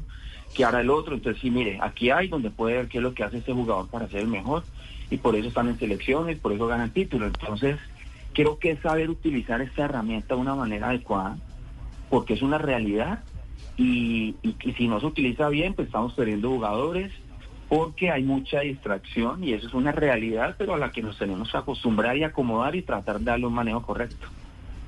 Sí, eso, eso es verdad. Tenemos que convivir con eso. Tenemos que convivir y, y- y buscar dar, eh, encontrar más soluciones eh, eh, que, eh, que privaciones. Porque no hay nada más agresivo que quitarle un, un celular No, a, claro, por a- supuesto. a una persona, decirle usted no puede entrar, porque ya es como parte de... de- Hoy forma parte de su día a día. de su Se día a han día. Es suicidado, muy por complejo. Hay, hay- Se han hay suicidado, que buscar, hay que buscar eso. Hay que buscar Sí. es soluciones y las soluciones son eh, aspectos eh, netamente de organización eh, del día a día, del horario, eh, planificar exactamente la utilización de ese tipo de herramientas. Hace poco Sandra Sí. Rossi, la directora de neurociencia de River Plate, que trabajó Sí, mucho tiempo con Gallardo, eh, dio una entrevista, habitualmente no habla, y dijo que Gallardo, en los momen- en momentos determinados en los que estaban en concentración, todo el grupo juntos, almorzando o cenando, al que sacaba el celular le cobraba una multa de 100 dólares. Ajá. En momentos determinados. Y dice que todos los jugadores al principio se quejaban, pero que después lo entendieron y que ya nadie lo veía, un poco por el bolsillo, otro poco, otro poco por convicción, nadie lo veía tan trágico. Sí, una, una pregunta final. eh, eh, Abel, ¿usted pasó por las manos de Nelson Gallegos y alguna vez? Por supuesto, por supuesto. Sí. Gracias a Dios pasé por las manos de él. Gracias a Dios. No me diga, ¿qué aprendió con. Nelson Gallego? Es que me, me está llegando una, una noticia de que abre escuela de fútbol en, en el oriente antioqueño, el profe Nelson Gallego, escuela para niños de formación. ¿Qué aprendió usted con Claro. No, sí, yo pues rápidamente les cuento un poco. Él llega al Cali cuando yo llego en el año en el año 2000, eh, en una etapa donde yo estaba, bueno, donde tenía muchas dudas y él llega al Cali, él me ayuda mucho. ¿Qué hace Nelson? Nelson es un entrenador de formación, de, de- fútbol en formación, donde es especialista en el trabajo específico del jugador. Eh, él se dedica a ver las falencias de los jugadores eh, y potenciar y empezar a trabajar en eso. Entonces yo me acuerdo que Nelson él escogía un grupo y nos entrenaba todos los días temprano, pero él se dedicaba con cada uno. El que no tenía de pronto buen gesto de cabeceo, entonces él mismo con el balón y te trataba de, educar en eso, o en movimientos muy específicos. A mí, por ejemplo, yo llegué siendo volante 10 al Deportivo Cali, de enganche, y él me dijo, no, venga, yo lo voy a poner un poco más atrás, pero tienes que mejorar la agresividad, tienes que mejorar unos temas, y los empecé a trabajar, y él me potenció de una manera maravillosa. Yo le agradezco mucho a Nelson porque porque de verdad si, si él no llega de pronto yo no veo la- el fútbol de la misma forma Eh, y, y claro él lo que está tratando de hacer es un poco tener su centro de formación donde trabaja específicamente y le potencia las cualidades, las fortalezas, pero también el desarrollo de esas falencias del jugador. Eh, y eso es lo que ha ido haciendo y le ha dado mucho éxito. Eh, entonces eso, él se dedica en cada posición, diferentes características, él lo sabe hacer y eso hay que sentirlo y hay que tenerlo. Para mí es un don que él tiene. Eh, yo le agradezco porque él a mí me potenció y a partir de ahí mi proceso en el Cali fue totalmente diferente. Pude mejorar cosas, me sentí mucho mejor y empecé a ver el fútbol de una manera diferente y eso me ayudó realmente a, a llegar al primer equipo con 17 años, de debutar, de jugar. Entonces, pues yo le agradezco mucho y ojalá que, que le salga muy bien todo lo que está pensando porque, porque eso se necesita.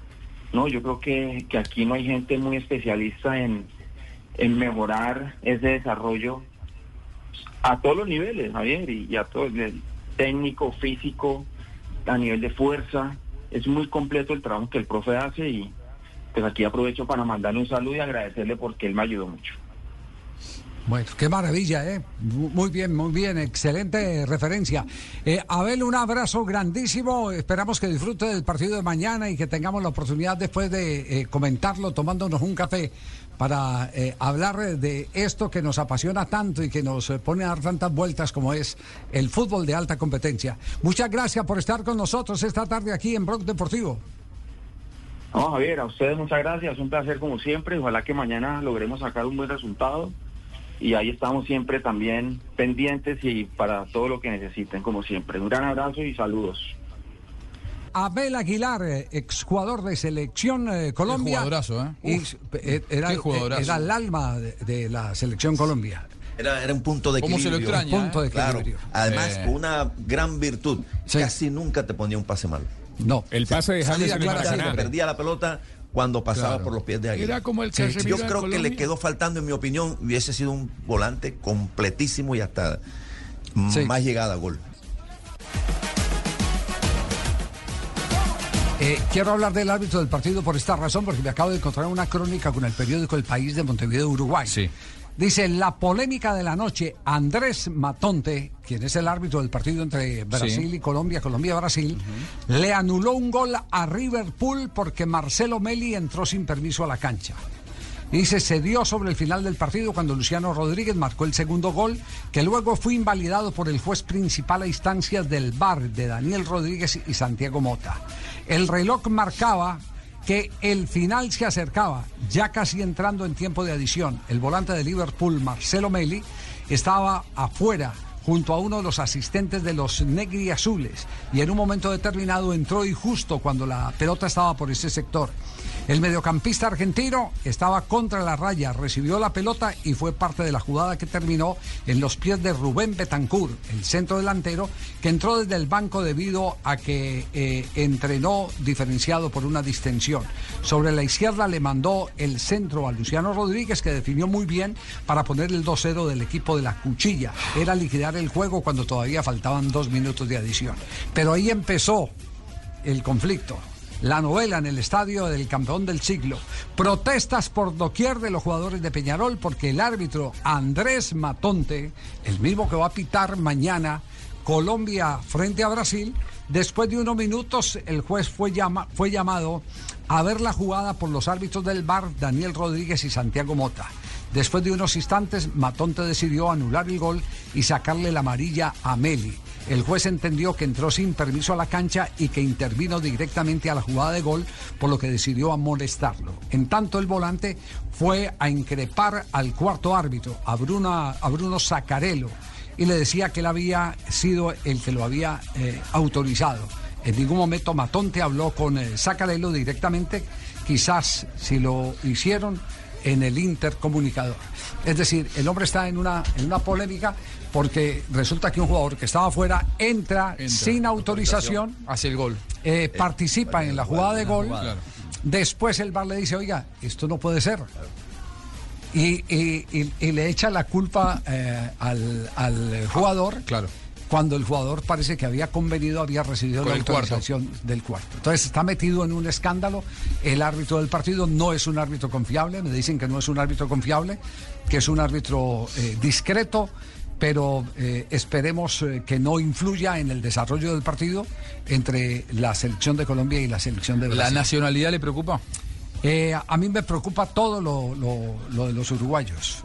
Me preocupa todo los, los uruguayos porque los uruguayos... Hay antecedentes. Pues en, en la eliminatoria pasada hicieron todo lo posible por sacar a, a Ecuador, uruguayos, y también por ahí un arbitraje desastroso de, eh, de, eh, el colombiano Wilmar Roldán en un partido eh, de la selección de Uruguay con la selección ecuatoriana donde se dieron unas patadas descalificadoras y, y no hubo y no hubo expulsiones. Es verdad, fue muy polémico Se fue muy polémico sí. ese arbitraje, entonces eh, hay, hay una tendencia que de pronto esta vez no se va a presentar tanto. ¿Por qué? Por los seis cupos y medio, pero siempre hay una marcada tendencia en ayudarle a los mismos. Porque no hay que empujar a los mismos esta Exacto, vez. ya esta vez no hay que empujar a los mismos. Si no, no entran entre los seis y medio es porque ya son muy paquetes. Sí, claro. están jodidos. Exacto, porque están fregados. Pero, pero ha habido ese, ese tipo de tendencia de los uruguayos a montársela a los competidores de Uruguay y de otros favoreciendo a los uruguayos. Hoy habla- Coincidencia. hoy hablaba- coincidencia. Hoy hablaba con un colega uruguayo y me Sí. decía justamente que desde Uruguay siempre lo que prefieren es que ganen Brasil y Argentina, lógicamente. Ajá. Y digo un poco, un poco apoyando esta postura suya, porque entienden que Brasil y Argentina Sí siempre van a llegar a los mundiales. En este caso está todo un poco más relajado porque pasamos de cuatro cupos y medio a seis cupos y medio. Es muy difícil que Colombia se vaya a quedar afuera del próximo mundial. Y que Uruguay se Y quede. que Uruguay se Sí, quede afuera. Entonces además. esa competitividad no está tan exacerbada. Ahora, eh, siempre en Uruguay la, la postura es que Brasil gane la mayor cantidad de partidos posibles. Sabemos que ellos van a llegar. Entonces, desde ese lado, por eso preguntaba por la Sí, nacionalidad, ¿no? Sí, sí, sí. Pero, eh, los uruguayos siempre han manejado, y, y lo que les estoy diciendo acá, yo se lo he escrito al presidente de la federación desde hace mucho rato, a Ramón Yesurún. Ojo con la designación de uruguayos. Ojo. Porque me gusta estudiar esos, esos temas, dónde se equivoca y cómo se equivoca, y resulta que uno va encontrando unas coincidencias que dice, no, esto ya no es coincidencia, esto ya es una constante. Exacto. Entonces, eh, eh, no sé, se vuelve uno malicioso, se vuelve uno malicioso. En Blue Radio, un minuto de noticias. Y ampliamos las declaraciones del presidente Gustavo Petro, quien aseguró que la regla fiscal no debe mantenerse en el país y le pidió al Congreso iniciar su discusión. Santiago Rincón. Buenas tardes, reconoce el presidente Gustavo Petro que es una discusión del Congreso de la República, sin embargo sí se refiere entonces a la regla fiscal y dice que no está de acuerdo con ella porque necesita crecer la inversión pública. Por eso el pensamiento fundamentalista neoliberal que provoca una estricta fórmula de marco fiscal, de regla fiscal, que el mismo que la construyó la violó, pues no debe mantenerse en el país. En Colombia debe crecer la inversión pública. De forma pública y en nombre de la nación, dijo el presidente, le pidió al Banco de la República que baje la tasa de interés. Gracias, Santiago. Y a propósito, acaba de responder el presidente Gustavo Petro a la respuesta anterior que había dado el expresidente Álvaro Uribe. Recordemos que Petro invitó al Centro Democrático a compartir un tinto y hablar de las reformas. Dice el expresidente Uribe que pueden aceptar ese tinto, pero mientras tanto se debería detener la aprobación de la reforma a la salud y otras reformas sociales en la Cámara de Representantes. Sin embargo, insiste el presidente Gustavo Petro en que pueden tener el placer, según él, de degustar el tinto en la Casa de Nariño, en el Palacio, pero las reformas se van a seguir avanzando. Sin embargo, en este momento en la Cámara de Representantes no hay ningún avance con la reforma a la salud. Y hablemos de noticias de Bogotá porque hay dos empresas interesadas en la construcción del segundo cable aéreo en Ciudad Bolívar, que recordemos va a tener cuatro estaciones y la idea es transportar al menos cuatro mil pasajeros hora sentido. Felipe García. Dos empresas interesadas en la construcción de este nuevo cable aéreo para el sur de Bogotá. En total serán 189 las cabinas en las que se podrán movilizar 10 pasajeros por cada una y beneficiará a cerca de 600 mil habitantes de Ciudad Bolívar y Altos de Cazuca. La inversión de esta mega obra será de 529 mil millones de pesos para la realización de los estudios, diseños y construcción y para la interventoría la inversión será de 41 mil 200 millones de pesos. Según el cronograma, la fecha para la audiencia de adjudicación será el 6 de diciembre de este año, donde se decidirá finalmente cuál de las compañías se quedará con la obra. Otras tres preguntas, otras tres respuestas del técnico de la selección Colombia. Claro. Don Avi, cuando llega, cuando llega en este momento el Pero nombre de Bauker, Fabio. Primero- Sí, señor. Sí, Bauker, es, sí, sí. Fabio Bauker. es la quincena suya. Claro. Bauker, sí. El acelerado Fabito siempre va con las herramientas, las mejores herramientas, herramientas. Bauker desde Barranquilla. Fabio. Muy bien. A nombre de Bauker, entonces presentamos las próximas tres respuestas del técnico Néstor Lorenzo. Y habló de la liga local. Estuvo muy pendiente de los partidos, pero ¿por qué entonces en las convocatorias aparecen pocos nombres, pocos jugadores que militan en el medio colombiano?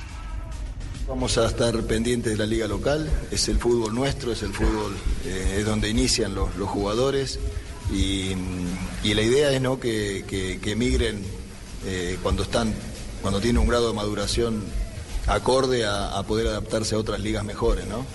Si ves las listas de las, de, las, de las distintas selecciones sudamericanas de esta, de esta convocatoria, eh, son muy pocos los jugadores de- del fútbol local que han convocado los distintos equipos, ¿no? Y muchos tienen grandes jugadores en, las mejores ligas eh, europeas.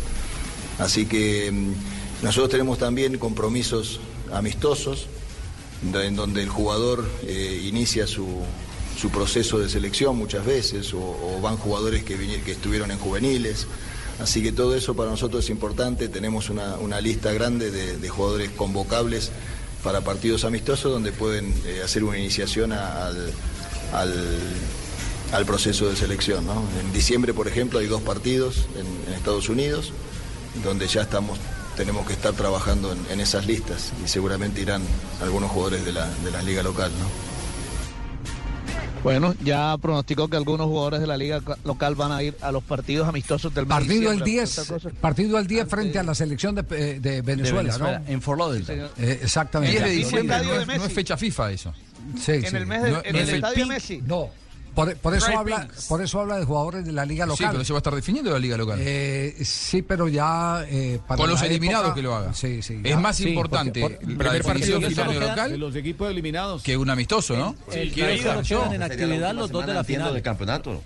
Es, es la, la es la final. semana de la final, entonces El ahí los dos final. finalistas Pero- no, no van a prestar Pero los finalistas pero los se otros definen seis el sí. miércoles. Los finalistas Sí. se definen un miércoles. Digo, respeto a la liga local, ¿no? Miércoles, Por favor.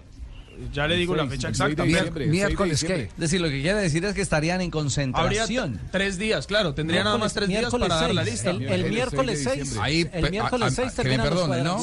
La, selec- la selección siempre debe ser prioridad, en este caso no. Definición del torneo local. Sí, sí, hay Jugadores que no, no son tenidos en cuenta encima después en la eliminatoria, la, la realidad lo demuestra, son hechos, no son opiniones, digamos. En la, en la eliminatoria, cuando es por los puntos, están citando los jugadores de Europa. Juegan un amistoso y sola- Montero y Mier. Bueno. Y ojo, dos arqueros de equipos que están en la disputa. que están en la disputa ahora. Digo, pero si van a, a- a vaciar a los equipos que tienen el mérito de llegar en un torneo larguísimo, llegar a la final, encima le sacan a los jugadores para jugar un amistoso, Bueno, me parece una locura. Pero ya ahí no quedan sino dos en competición. Bueno, por eso digo que respeten dos, a los que están en competición. Claro, Quedan dos. El, el miércoles Que 6 respeten a de los que están en diciembre competición. terminan los cuadrangulares, terminan el 6 de diciembre. El 10 Sí, a ver, a Entonces ver queda- qué equipos quedarían llegan libres- con posibilidades a esa fecha. Ese es el tema. Ese Sí, es el tema. es- así es. Que después de eso, de la lista, en función Claro. de los dos que no llegaron a la final. Sí, no, no, es que además, eh, además no es obligación de los clubes prestarlo, porque No, es que no claro. es fecha FIFA. Es decir, eh, eh, supongamos que llegue cualquiera de los equipos para no herir susceptibilidades, porque uno de pronto dice que lleguen tal, eh, pone el ejemplo, Ah, dice, este "Ay, le este está ya no, no". Eh, eh, que, que, que sí, no, no, Sí, se, no se rían que es cierto, con, Ah, sí, es con cierto. tanta man- con tanta maldad en las redes, entonces sí, dice, eh, fulano de tal dijo, no. Eh, supongamos, supongamos que llaman a, eh, eh, del equipo X y el equipo B llaman eh, El Pelotilleo Fútbol Club. Tres, tres eh, cuatro jugadores y van a jugar la final. Ese equipo, el X y el Y, no. o el B, puede decir, no, los presto porque no es fecha FIFA, no estoy obligado a prestar. Están en todo su derecho a hacerlo. Exactamente, sí. El tema es que te pone una situación muy incómoda, ¿no? Claro, sí. Decirle que no a la selección pero, es incómodo. pero bueno. eh, Pero si estás en la final. Sí, pero no es obligación, no es obligación. ¿Qué dice, qué más dice Néstor Lorenzo? Bueno, no se le ha ganado nunca a Brasil por eliminatorias, pero siempre hay una primera vez. Digamos que la, la victoria en Copa América, sí, sí, en, en Chile. Siempre hay una primera vez, ¿no? Para, para, para ganar, eh, creo que es un, es un buen momento, como, como se dice.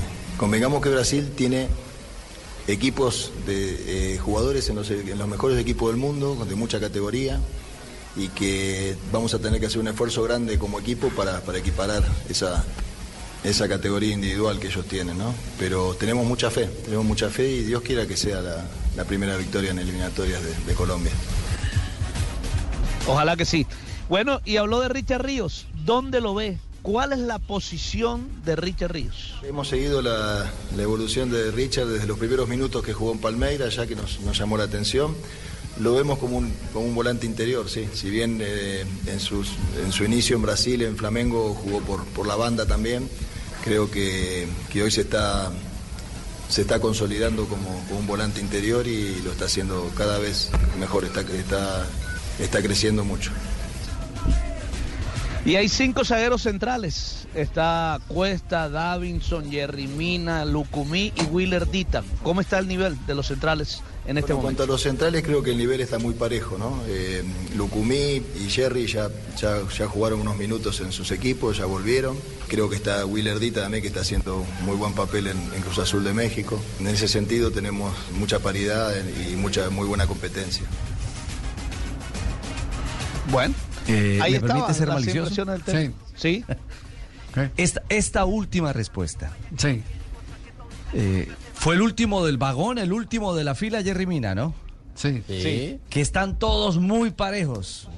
Le insisto, déjeme ser malicioso. Sí. Eh, es, un, es una ficha, así como Santos Borré es inamovible en el frente de ataque, a mi juicio, para él, Jerry Mina también es fundamental dentro de la estructura. Muchas Opa. gracias, don Sí. Ricardo. Buena Por la noticia para Jerry. Sí, no, Mucha, oye, no, no, no, es de- sal- estoy la- bailando en una pata. Es una lectura. Sí, señor. Panita, Claro, y tiene el respaldo de Richie. Tengo el respaldo de don Ricardo Rego, es el único que me respalda en el programa. Veremos, veremos. No es una lectura, no es el respaldo. Estoy Pero- haciendo de malicioso. ¿Lo respalda en qué? ¿Usted en qué respalda Jerry? En el humor. No, no. Construya un buen chiste, Jerry. Señoras y Está doña Marina por ahí, señores, doña Marina, para que escuche ustedes este van a ser presentes del chiste de la echada, aquí, en el único show deportivo de la radio. No es por meterle presión, pero si se va el cliente, se va Panita Gil. Sí. Chau, chau, adiós. Una, una pareja de esposos, Ajá. una pareja de esposos dice, amor, hay que pensar en ponerle un nombre a nuestra hija. Y le dice ella, ¿te gusta Fernanda? Dijo, sí, me encanta, pero pensemos en el nombre de la niña. ¿Se salvó? Sí. Viejo perro usted, profesor Castelli. Ah, Viejo perro, el profesor Castelli. Ah, se emocionó con el chiste. Perro viejo, Sí, sí, sí. muy bien, Viejo muy perro, bien. no. Movió la cola. Sí, sí, sí, sí, sí, sí, sí, sí. Iba a decir algo, Juanjo, antes de ir al minuto de noticias. Eh, un Gustavo Méndez, que es un Sí. especialista en esto de analizar árbitros, él es- fue ex, exárbitro, me manda sus puntos de vista con respecto a Matonte. Ah, sí, ¿qué dice Matonte? Matonte es un árbitro que arbitra dependiendo muchísimo, haciendo énfasis en la palabra muchísimo, del VAR. Ajá. Bar dependiente, entonces. Sí. Ah, Veo que como las- Lucho, bar dependiente. Tal cual. Y, va- y varios, varios de este grupo. varios de este grupo. No, no, no. Veo que las decisiones de campo son con poca firmeza y muy dubitativo. Ay, Dios. Lo está matando. No es árbitro tarjetero, pero cuando la situación lo estresa mucho, es apresurado con la tarjeta. Desde mi punto de vista, está sobrevaluado por la comisión arbitral. Ajá. Lapidario el informe. Es decir, eh, es un embuchado para un partido de Brasil no, no, no. Colombia. Va a tocar cambiarle el nombre, don. Javier. No, no. Vamos a corte comercial.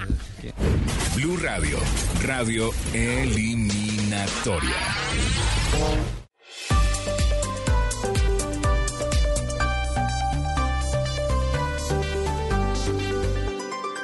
En Blue Radio, un minuto de noticias. 3 de la tarde, 43 minutos. Actualizamos la información. La Corte Constitucional tumbó otros dos decretos declarados en medio de la emergencia económica en La Guajira.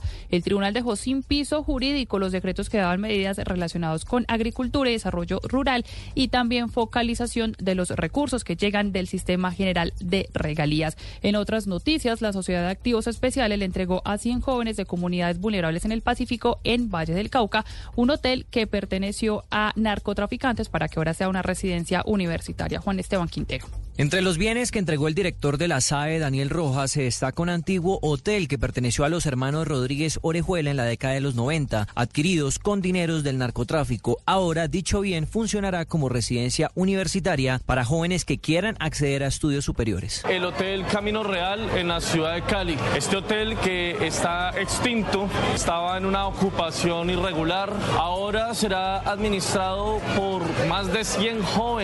Los jóvenes van a mantener las instalaciones del hotel a través de la productividad de los locales comerciales. Y mucha atención porque acaban de ser enviadas a la cárcel cuatro personas involucradas en los desmanes y el incendio en la registraduría de Gamarra en el Cesar, que provocó la muerte de una funcionaria de la registraduría y graves heridas a otras dos que todavía continúan hospitalizadas.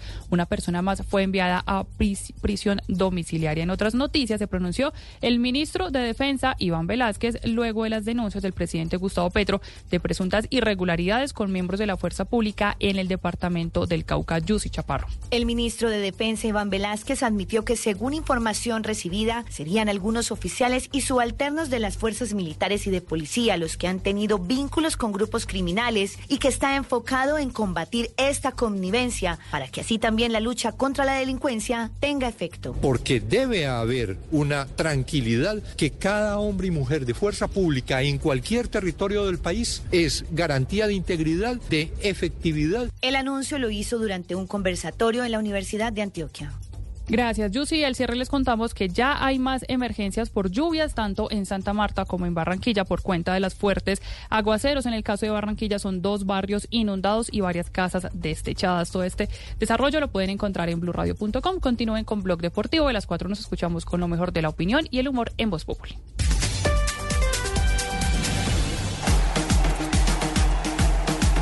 Son las 3 de la tarde, 45 minutos. Faltan 15 minutos para las 4. A las 4, Voz Populi, Blue Radio, BlueRadio.com. Mañana tendremos un jueves futbolero. Les informaremos qué pasa con Bolivia, Perú. Estaremos con Venezuela, Ecuador, Argentina, Uruguay. Cuando estaremos eh, transmitiendo Colombia, Brasil. Y el cierre, Chile, Paraguay. La radio eliminatoria en Blue Radio y BlueRadio.com. Y antes de la eliminatoria, a esta hora compartimos con ustedes las frases. Las frases que hacen eh, noticia en el día de hoy, en este miércoles preeliminatoria en Blog Deportivo. E iniciamos con lo que ha dicho Pierre-Emerick Aubameyang, jugador del Olympique de Marsella. Ha manifestado en Barcelona, tuve los seis mejores meses de mi carrera. Aubameyang jugó 24 partidos en el equipo catalán donde marcó 13 goles. Y habló Moussa Fila, jugador del Pau Fútbol Club. Thierry Henry me dijo que mirara lo que hacía Falcao. Coincidieron juntos en el Mónaco. Raquel Gallote, grande blog deportivo. Íñigo Martínez, el defensor de la selección española, a los árbitros hay que dejarles tranquilos. Esto lo dijo cuando fue consultado por el nivel de los árbitros en la Liga Española. Y Fernando Alonso, el piloto español de Aston Martin en Fórmula 1, dijo, me he arrepentido de no, de no haber disfrutado mucho de los mundiales o de las victorias cuando llegaban. No gana desde el Gran Premio de España de 2013. Y Rafaela Pimienta, la manager de Erling Haaland, se pone a hacer sumas y dice, no digo que un fichaje pueda alcanzar esa cifra, me refiero a todo el paquete que generas durante tu carrera. Un jugador como Erling Haaland puede llegar a costar los mil millones de pesos, de dólares, perdón. Ah, sí. Pesos. Dólares. Marcelino, nuevo técnico del Villarreal. Soy 150 mil dólares. sí. baratito. Bueno, y Marcelino, el nuevo técnico del Villarreal, dijo, soy Marcelino García, no me llamo Salvador ni mi apellido Milagros, en relación al mal actual que tiene el Villarreal en la Liga de España. Es decimocuarto con 12 puntos. Y esta frase es de Enrique Cerezo, eh, presidente del Atlético de Madrid. Dice, Simeoni ha sido posiblemente el mejor pagado del mundo porque se lo merecía. 12 años acumula el argentino en el banco del, del Atlético de Madrid, renovó el contrato hasta el 2027.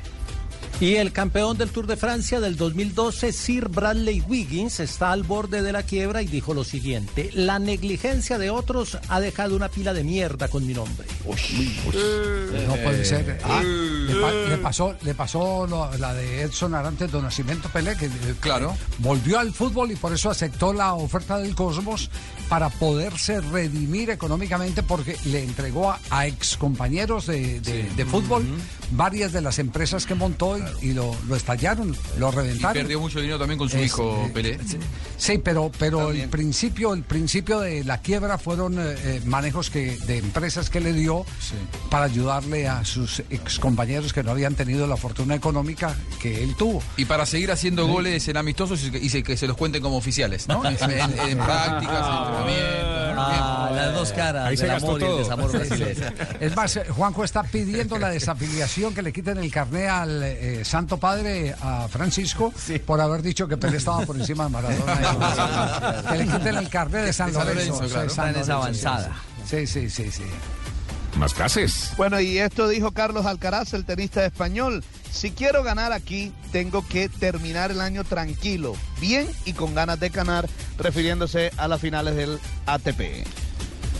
Nicolás Tagliafico, jugador de la selección argentina, lateral izquierdo, dijo, y los franceses me miran con respeto, pero también con algo de envidia diciéndome, vos nos cagaste, vos nos ganaste. Es que le pone expectativa. Ah, quite la voz. Le pone es verdad. Me pasó. Me, me olvidé, me olvidé que ahora somos estrellas, que brillamos acá. Brilla. en el firmamento, le perdón, ponen la perdón. cara, la barba a la radio. Profesor, ¿cómo está? Buenas Usted le pone la cara también a cosas. Gracias. ¿Qué más, profe? Bien. ¿Tiene frase? Sí. Prendemos el eh, marinómetro imaginario. A ver, hacer el amor con calcetines. Hacer el amor con calcetines no es malo, pero es mejor hacerlo con personas. El castelómetro, el castelómetro mejor, el castelómetro. Castel. Definitivamente esto no mejora. No, no mejora. No, no, esto no mejora. Infortunadamente ha tenido una mala Terrible. Sí, sí, sí. Ayer y esta tarde sobre todo. Le Entonces- voy a dar ocho Gracias. puntos nada más. Solo porque De tiene calcetines. De Bien, profesor, muchas gracias. a todo- sobre diez. al- por- Dos profe- sobre diez. Hoy le quiero Nos vamos, dedicar corte comercial. Estamos en Blog Deportivo.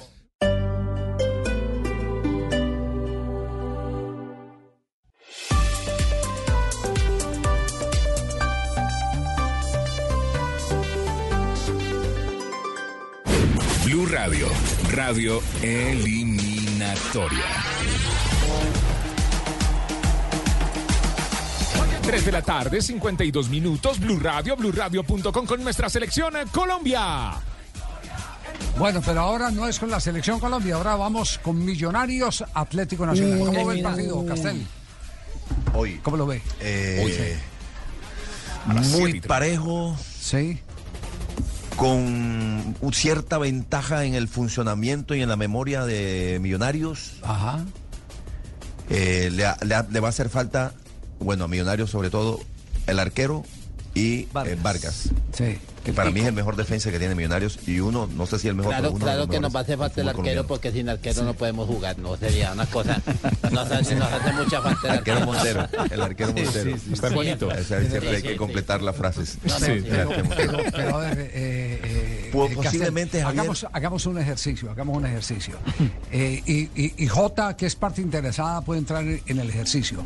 Eh, ¿Qué pasa hoy con uno- una nueva derrota de Atlético Nacional frente a Millonarios en el eventual caso? Porque esto es fútbol, se puede dar. ¿Qué pasa? ¿Qué, qué podría ocurrir?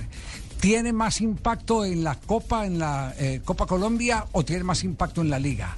Porque, porque Es que, eh, eh, para, eh, Ja- Javier, para, para Sí. Nacional tiene mucho impacto por lo que ya pasó en el inicio del cuadrangular y por lo que ha pasado en otros enfrentamientos ante Millonarios y por lo que ha pasado en Nacional en este semestre con tres técnicos distintos, con derrotas ante los rivales, eh, eh, entre comillas, históricos.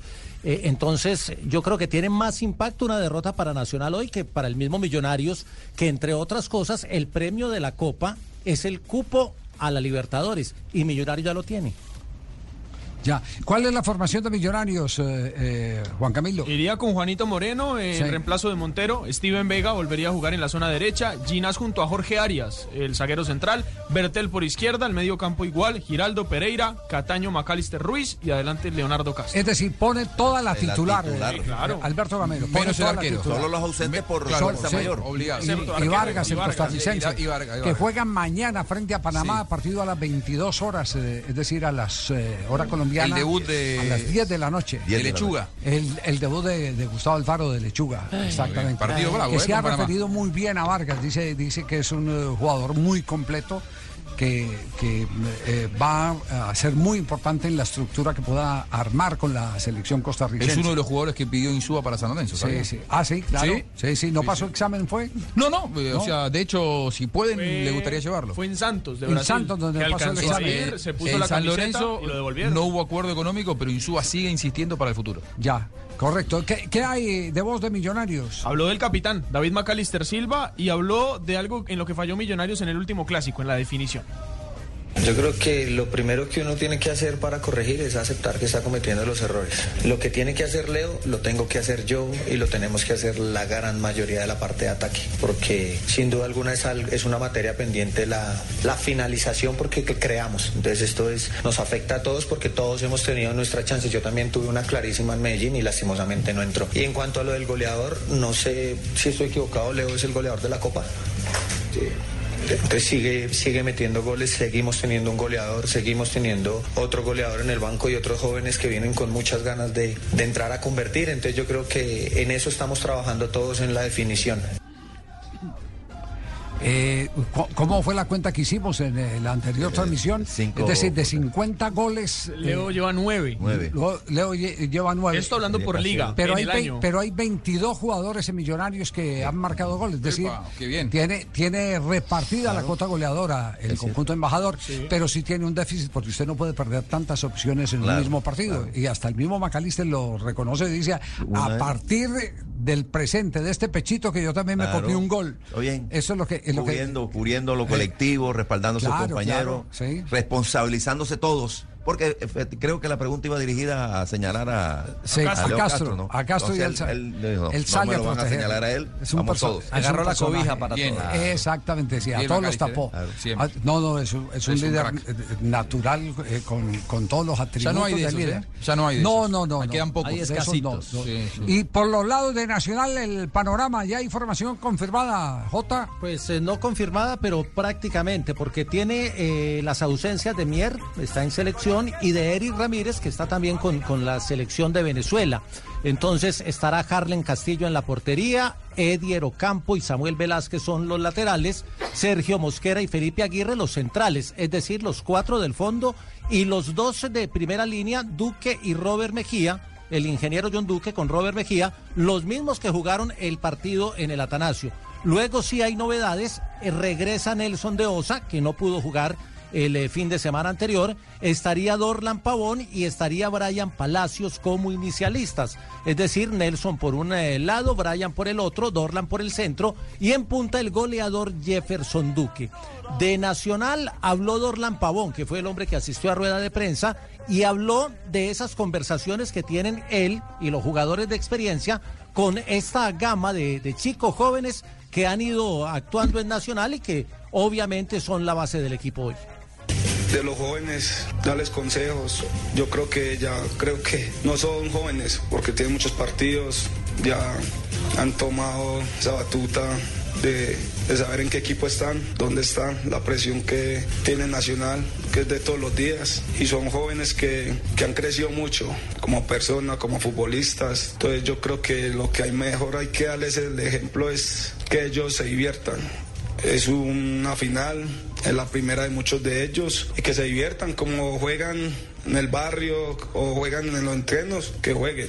Yo creo que paso estamos los grandes como Duque, Zapata, como Sergio, como mi persona, apoyarlos. Hay que apoyarlos porque sabemos que el talento que tienen, sabemos que nos pueden dar una mano impresionante. Dentro de los ¿A qué hora jóvenes es el partido hoy? Eh, Javier, le, le iba a explicar punto de la que noche. Emilio, Emilio Aristizábal fue convocado, está en la convocatoria y es la, la novedad El hijo dentro de- de, los de jóvenes Aristi, que llegan al Víctor equipo. Hugo. El hijo de Víctor Hugo, sí.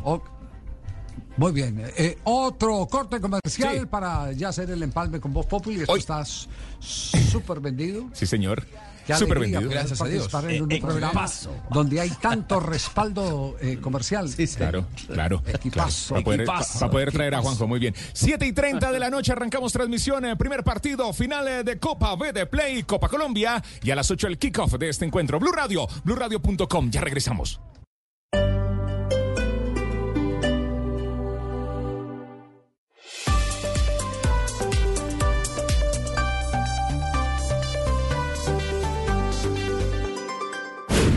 Radio, radio eliminatoria. Son las 4 de la tarde, 4 minutos. Llegué tarde, muy bien. ¿Qué pasó? Oye, oye, oye. ¿Qué pasó? Oye, oye. ¿Qué pasó? Me- me- me- Se puso, se puso tienen que perdonar, pero estoy en la pubertad, estoy cambiando de voz. Qué pena con usted. El gallo Claudio. El gallo Claudio. Si sigue así Tibaquirá, El gallo está si, listo. si sigue así Tibaquirá juntando méritos, vamos a tener que seguir con muchos sponsors y muchos anunciantes, pero no para traerme a mí, sino para tu liquidación, Juan Pero el padre, el padre Linero estaba ¿Qué es sumando. El padre Linero estaba sumando. Yo no, no, no sume lo de Juan, que eso es aparte. ¿Qué es eso tan bravo? No, no, Sí, no, sí, no. sí. Jerry. Señor, ¿cómo está, don Javier? Bien, bien, Jerry. Yo preocupado con usted. Muy Pero- pero preocupado. ¿por qué, don Javier? Sí. O sea, yo he hecho. Vamos, yo- Jerry, no, vamos. uno hace un chistecito Muy bueno y después se lo olvida, que uno se fue bien. El- sí. se le olvida. Retómelo, han sido los ¿Cuánto malos. hace, ¿Cuánto hace que no, cuánto hace que no he hecho un chiste bueno en este programa? Hace tiempo, Hace ocho minutos. Sí, sí, hace ocho minutos. que lleva Blue. Ocho minutos, sí, señor. Ah, lo que lleva Blue. Da- Dice Tarcisio, Tarcisio. Tarcisio entró ahí a meter leña, sí. Sí, sí, sí. Carbonero como Juanjo. Muy bien, eh, Tarcisio. Panita, ¿por qué ¿Podrá no ser la última semana de Jerry? Podría ser la última semana de los dos, eh, Panita. Entonces aproveche. Recuerden que no importa el tamaño de la nave, sino la experiencia del piloto. Ah, ¿y cómo me vio ahí? Yo soy el ¿Es un piloto de mi chiste? Sí, Ah, sí. ¿Ese era el chiste? No, señor. Señoras y señores. Un abrebocas.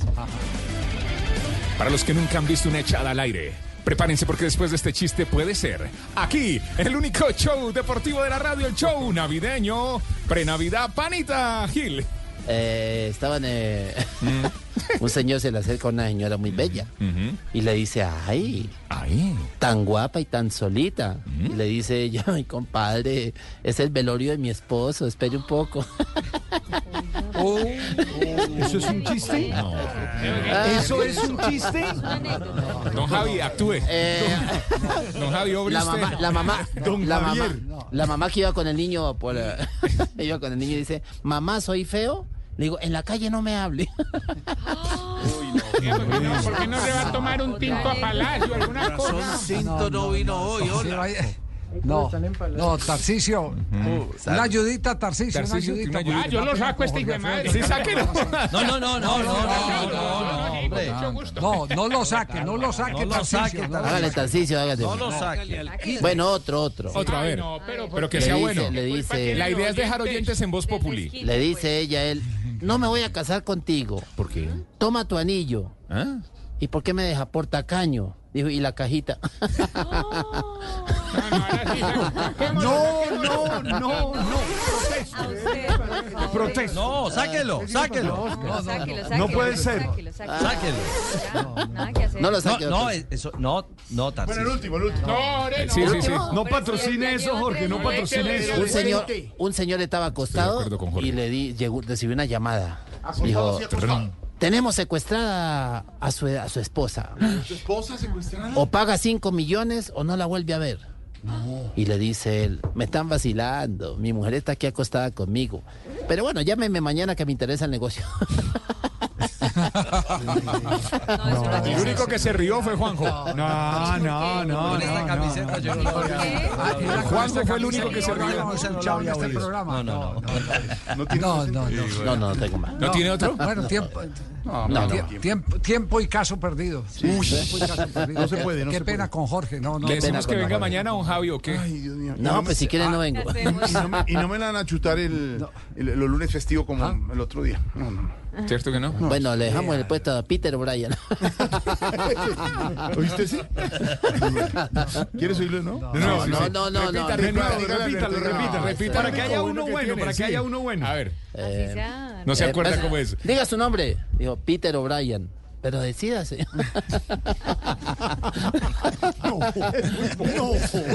No, no, no, no. ¿Y cómo es el de Jesús? No, Sí, sí, no. Vamos al empalme, vamos al empalme. Ese no se lo sabe Alberto Vamos al empalme. Sí. No, no. Ese es. Ese es, ¿En, cuéntalo, un- en la última cena y qué pasó? No, no, no, mano. ¿Por No, qué no, el dinero no se lo ¿No sabe? se Alberto cómo es? Y Alberto ha sido cercano. No, él lo escuchó ya, A ver. ¿cómo es? ¿Cómo es? No, no, ya lo Cuéntelo escuchó. No, cuéntelo sí. El único bueno que tiene, cuéntelo. Ay, no. Cuéntalo, Sí, de por favor. Estaba Jesús en la última cena y le dice a sus discípulos, en verdad os digo que uno de vosotros me ha de traicionar. Y dice Judas, seré yo maestro. Es muy bueno porque él sabía. Sí, él sabe quién es. No, no es que no. Porque Jesús, ¿por qué estamos en esto? Porque la fe misma no, nos da, nos da entender que porque- Jesús sabía que, que y, y- te- te acuerdas de- Señor, que- nos hubiéramos ahorrado una platica, nos hubiéramos ahorrado una platica porque ese chiste es del año pasado, eh, ahí está grabado. Platica del salario de del, sí, del Es muy bueno. No, Javi está que saca el panita. Javi está que lo saca.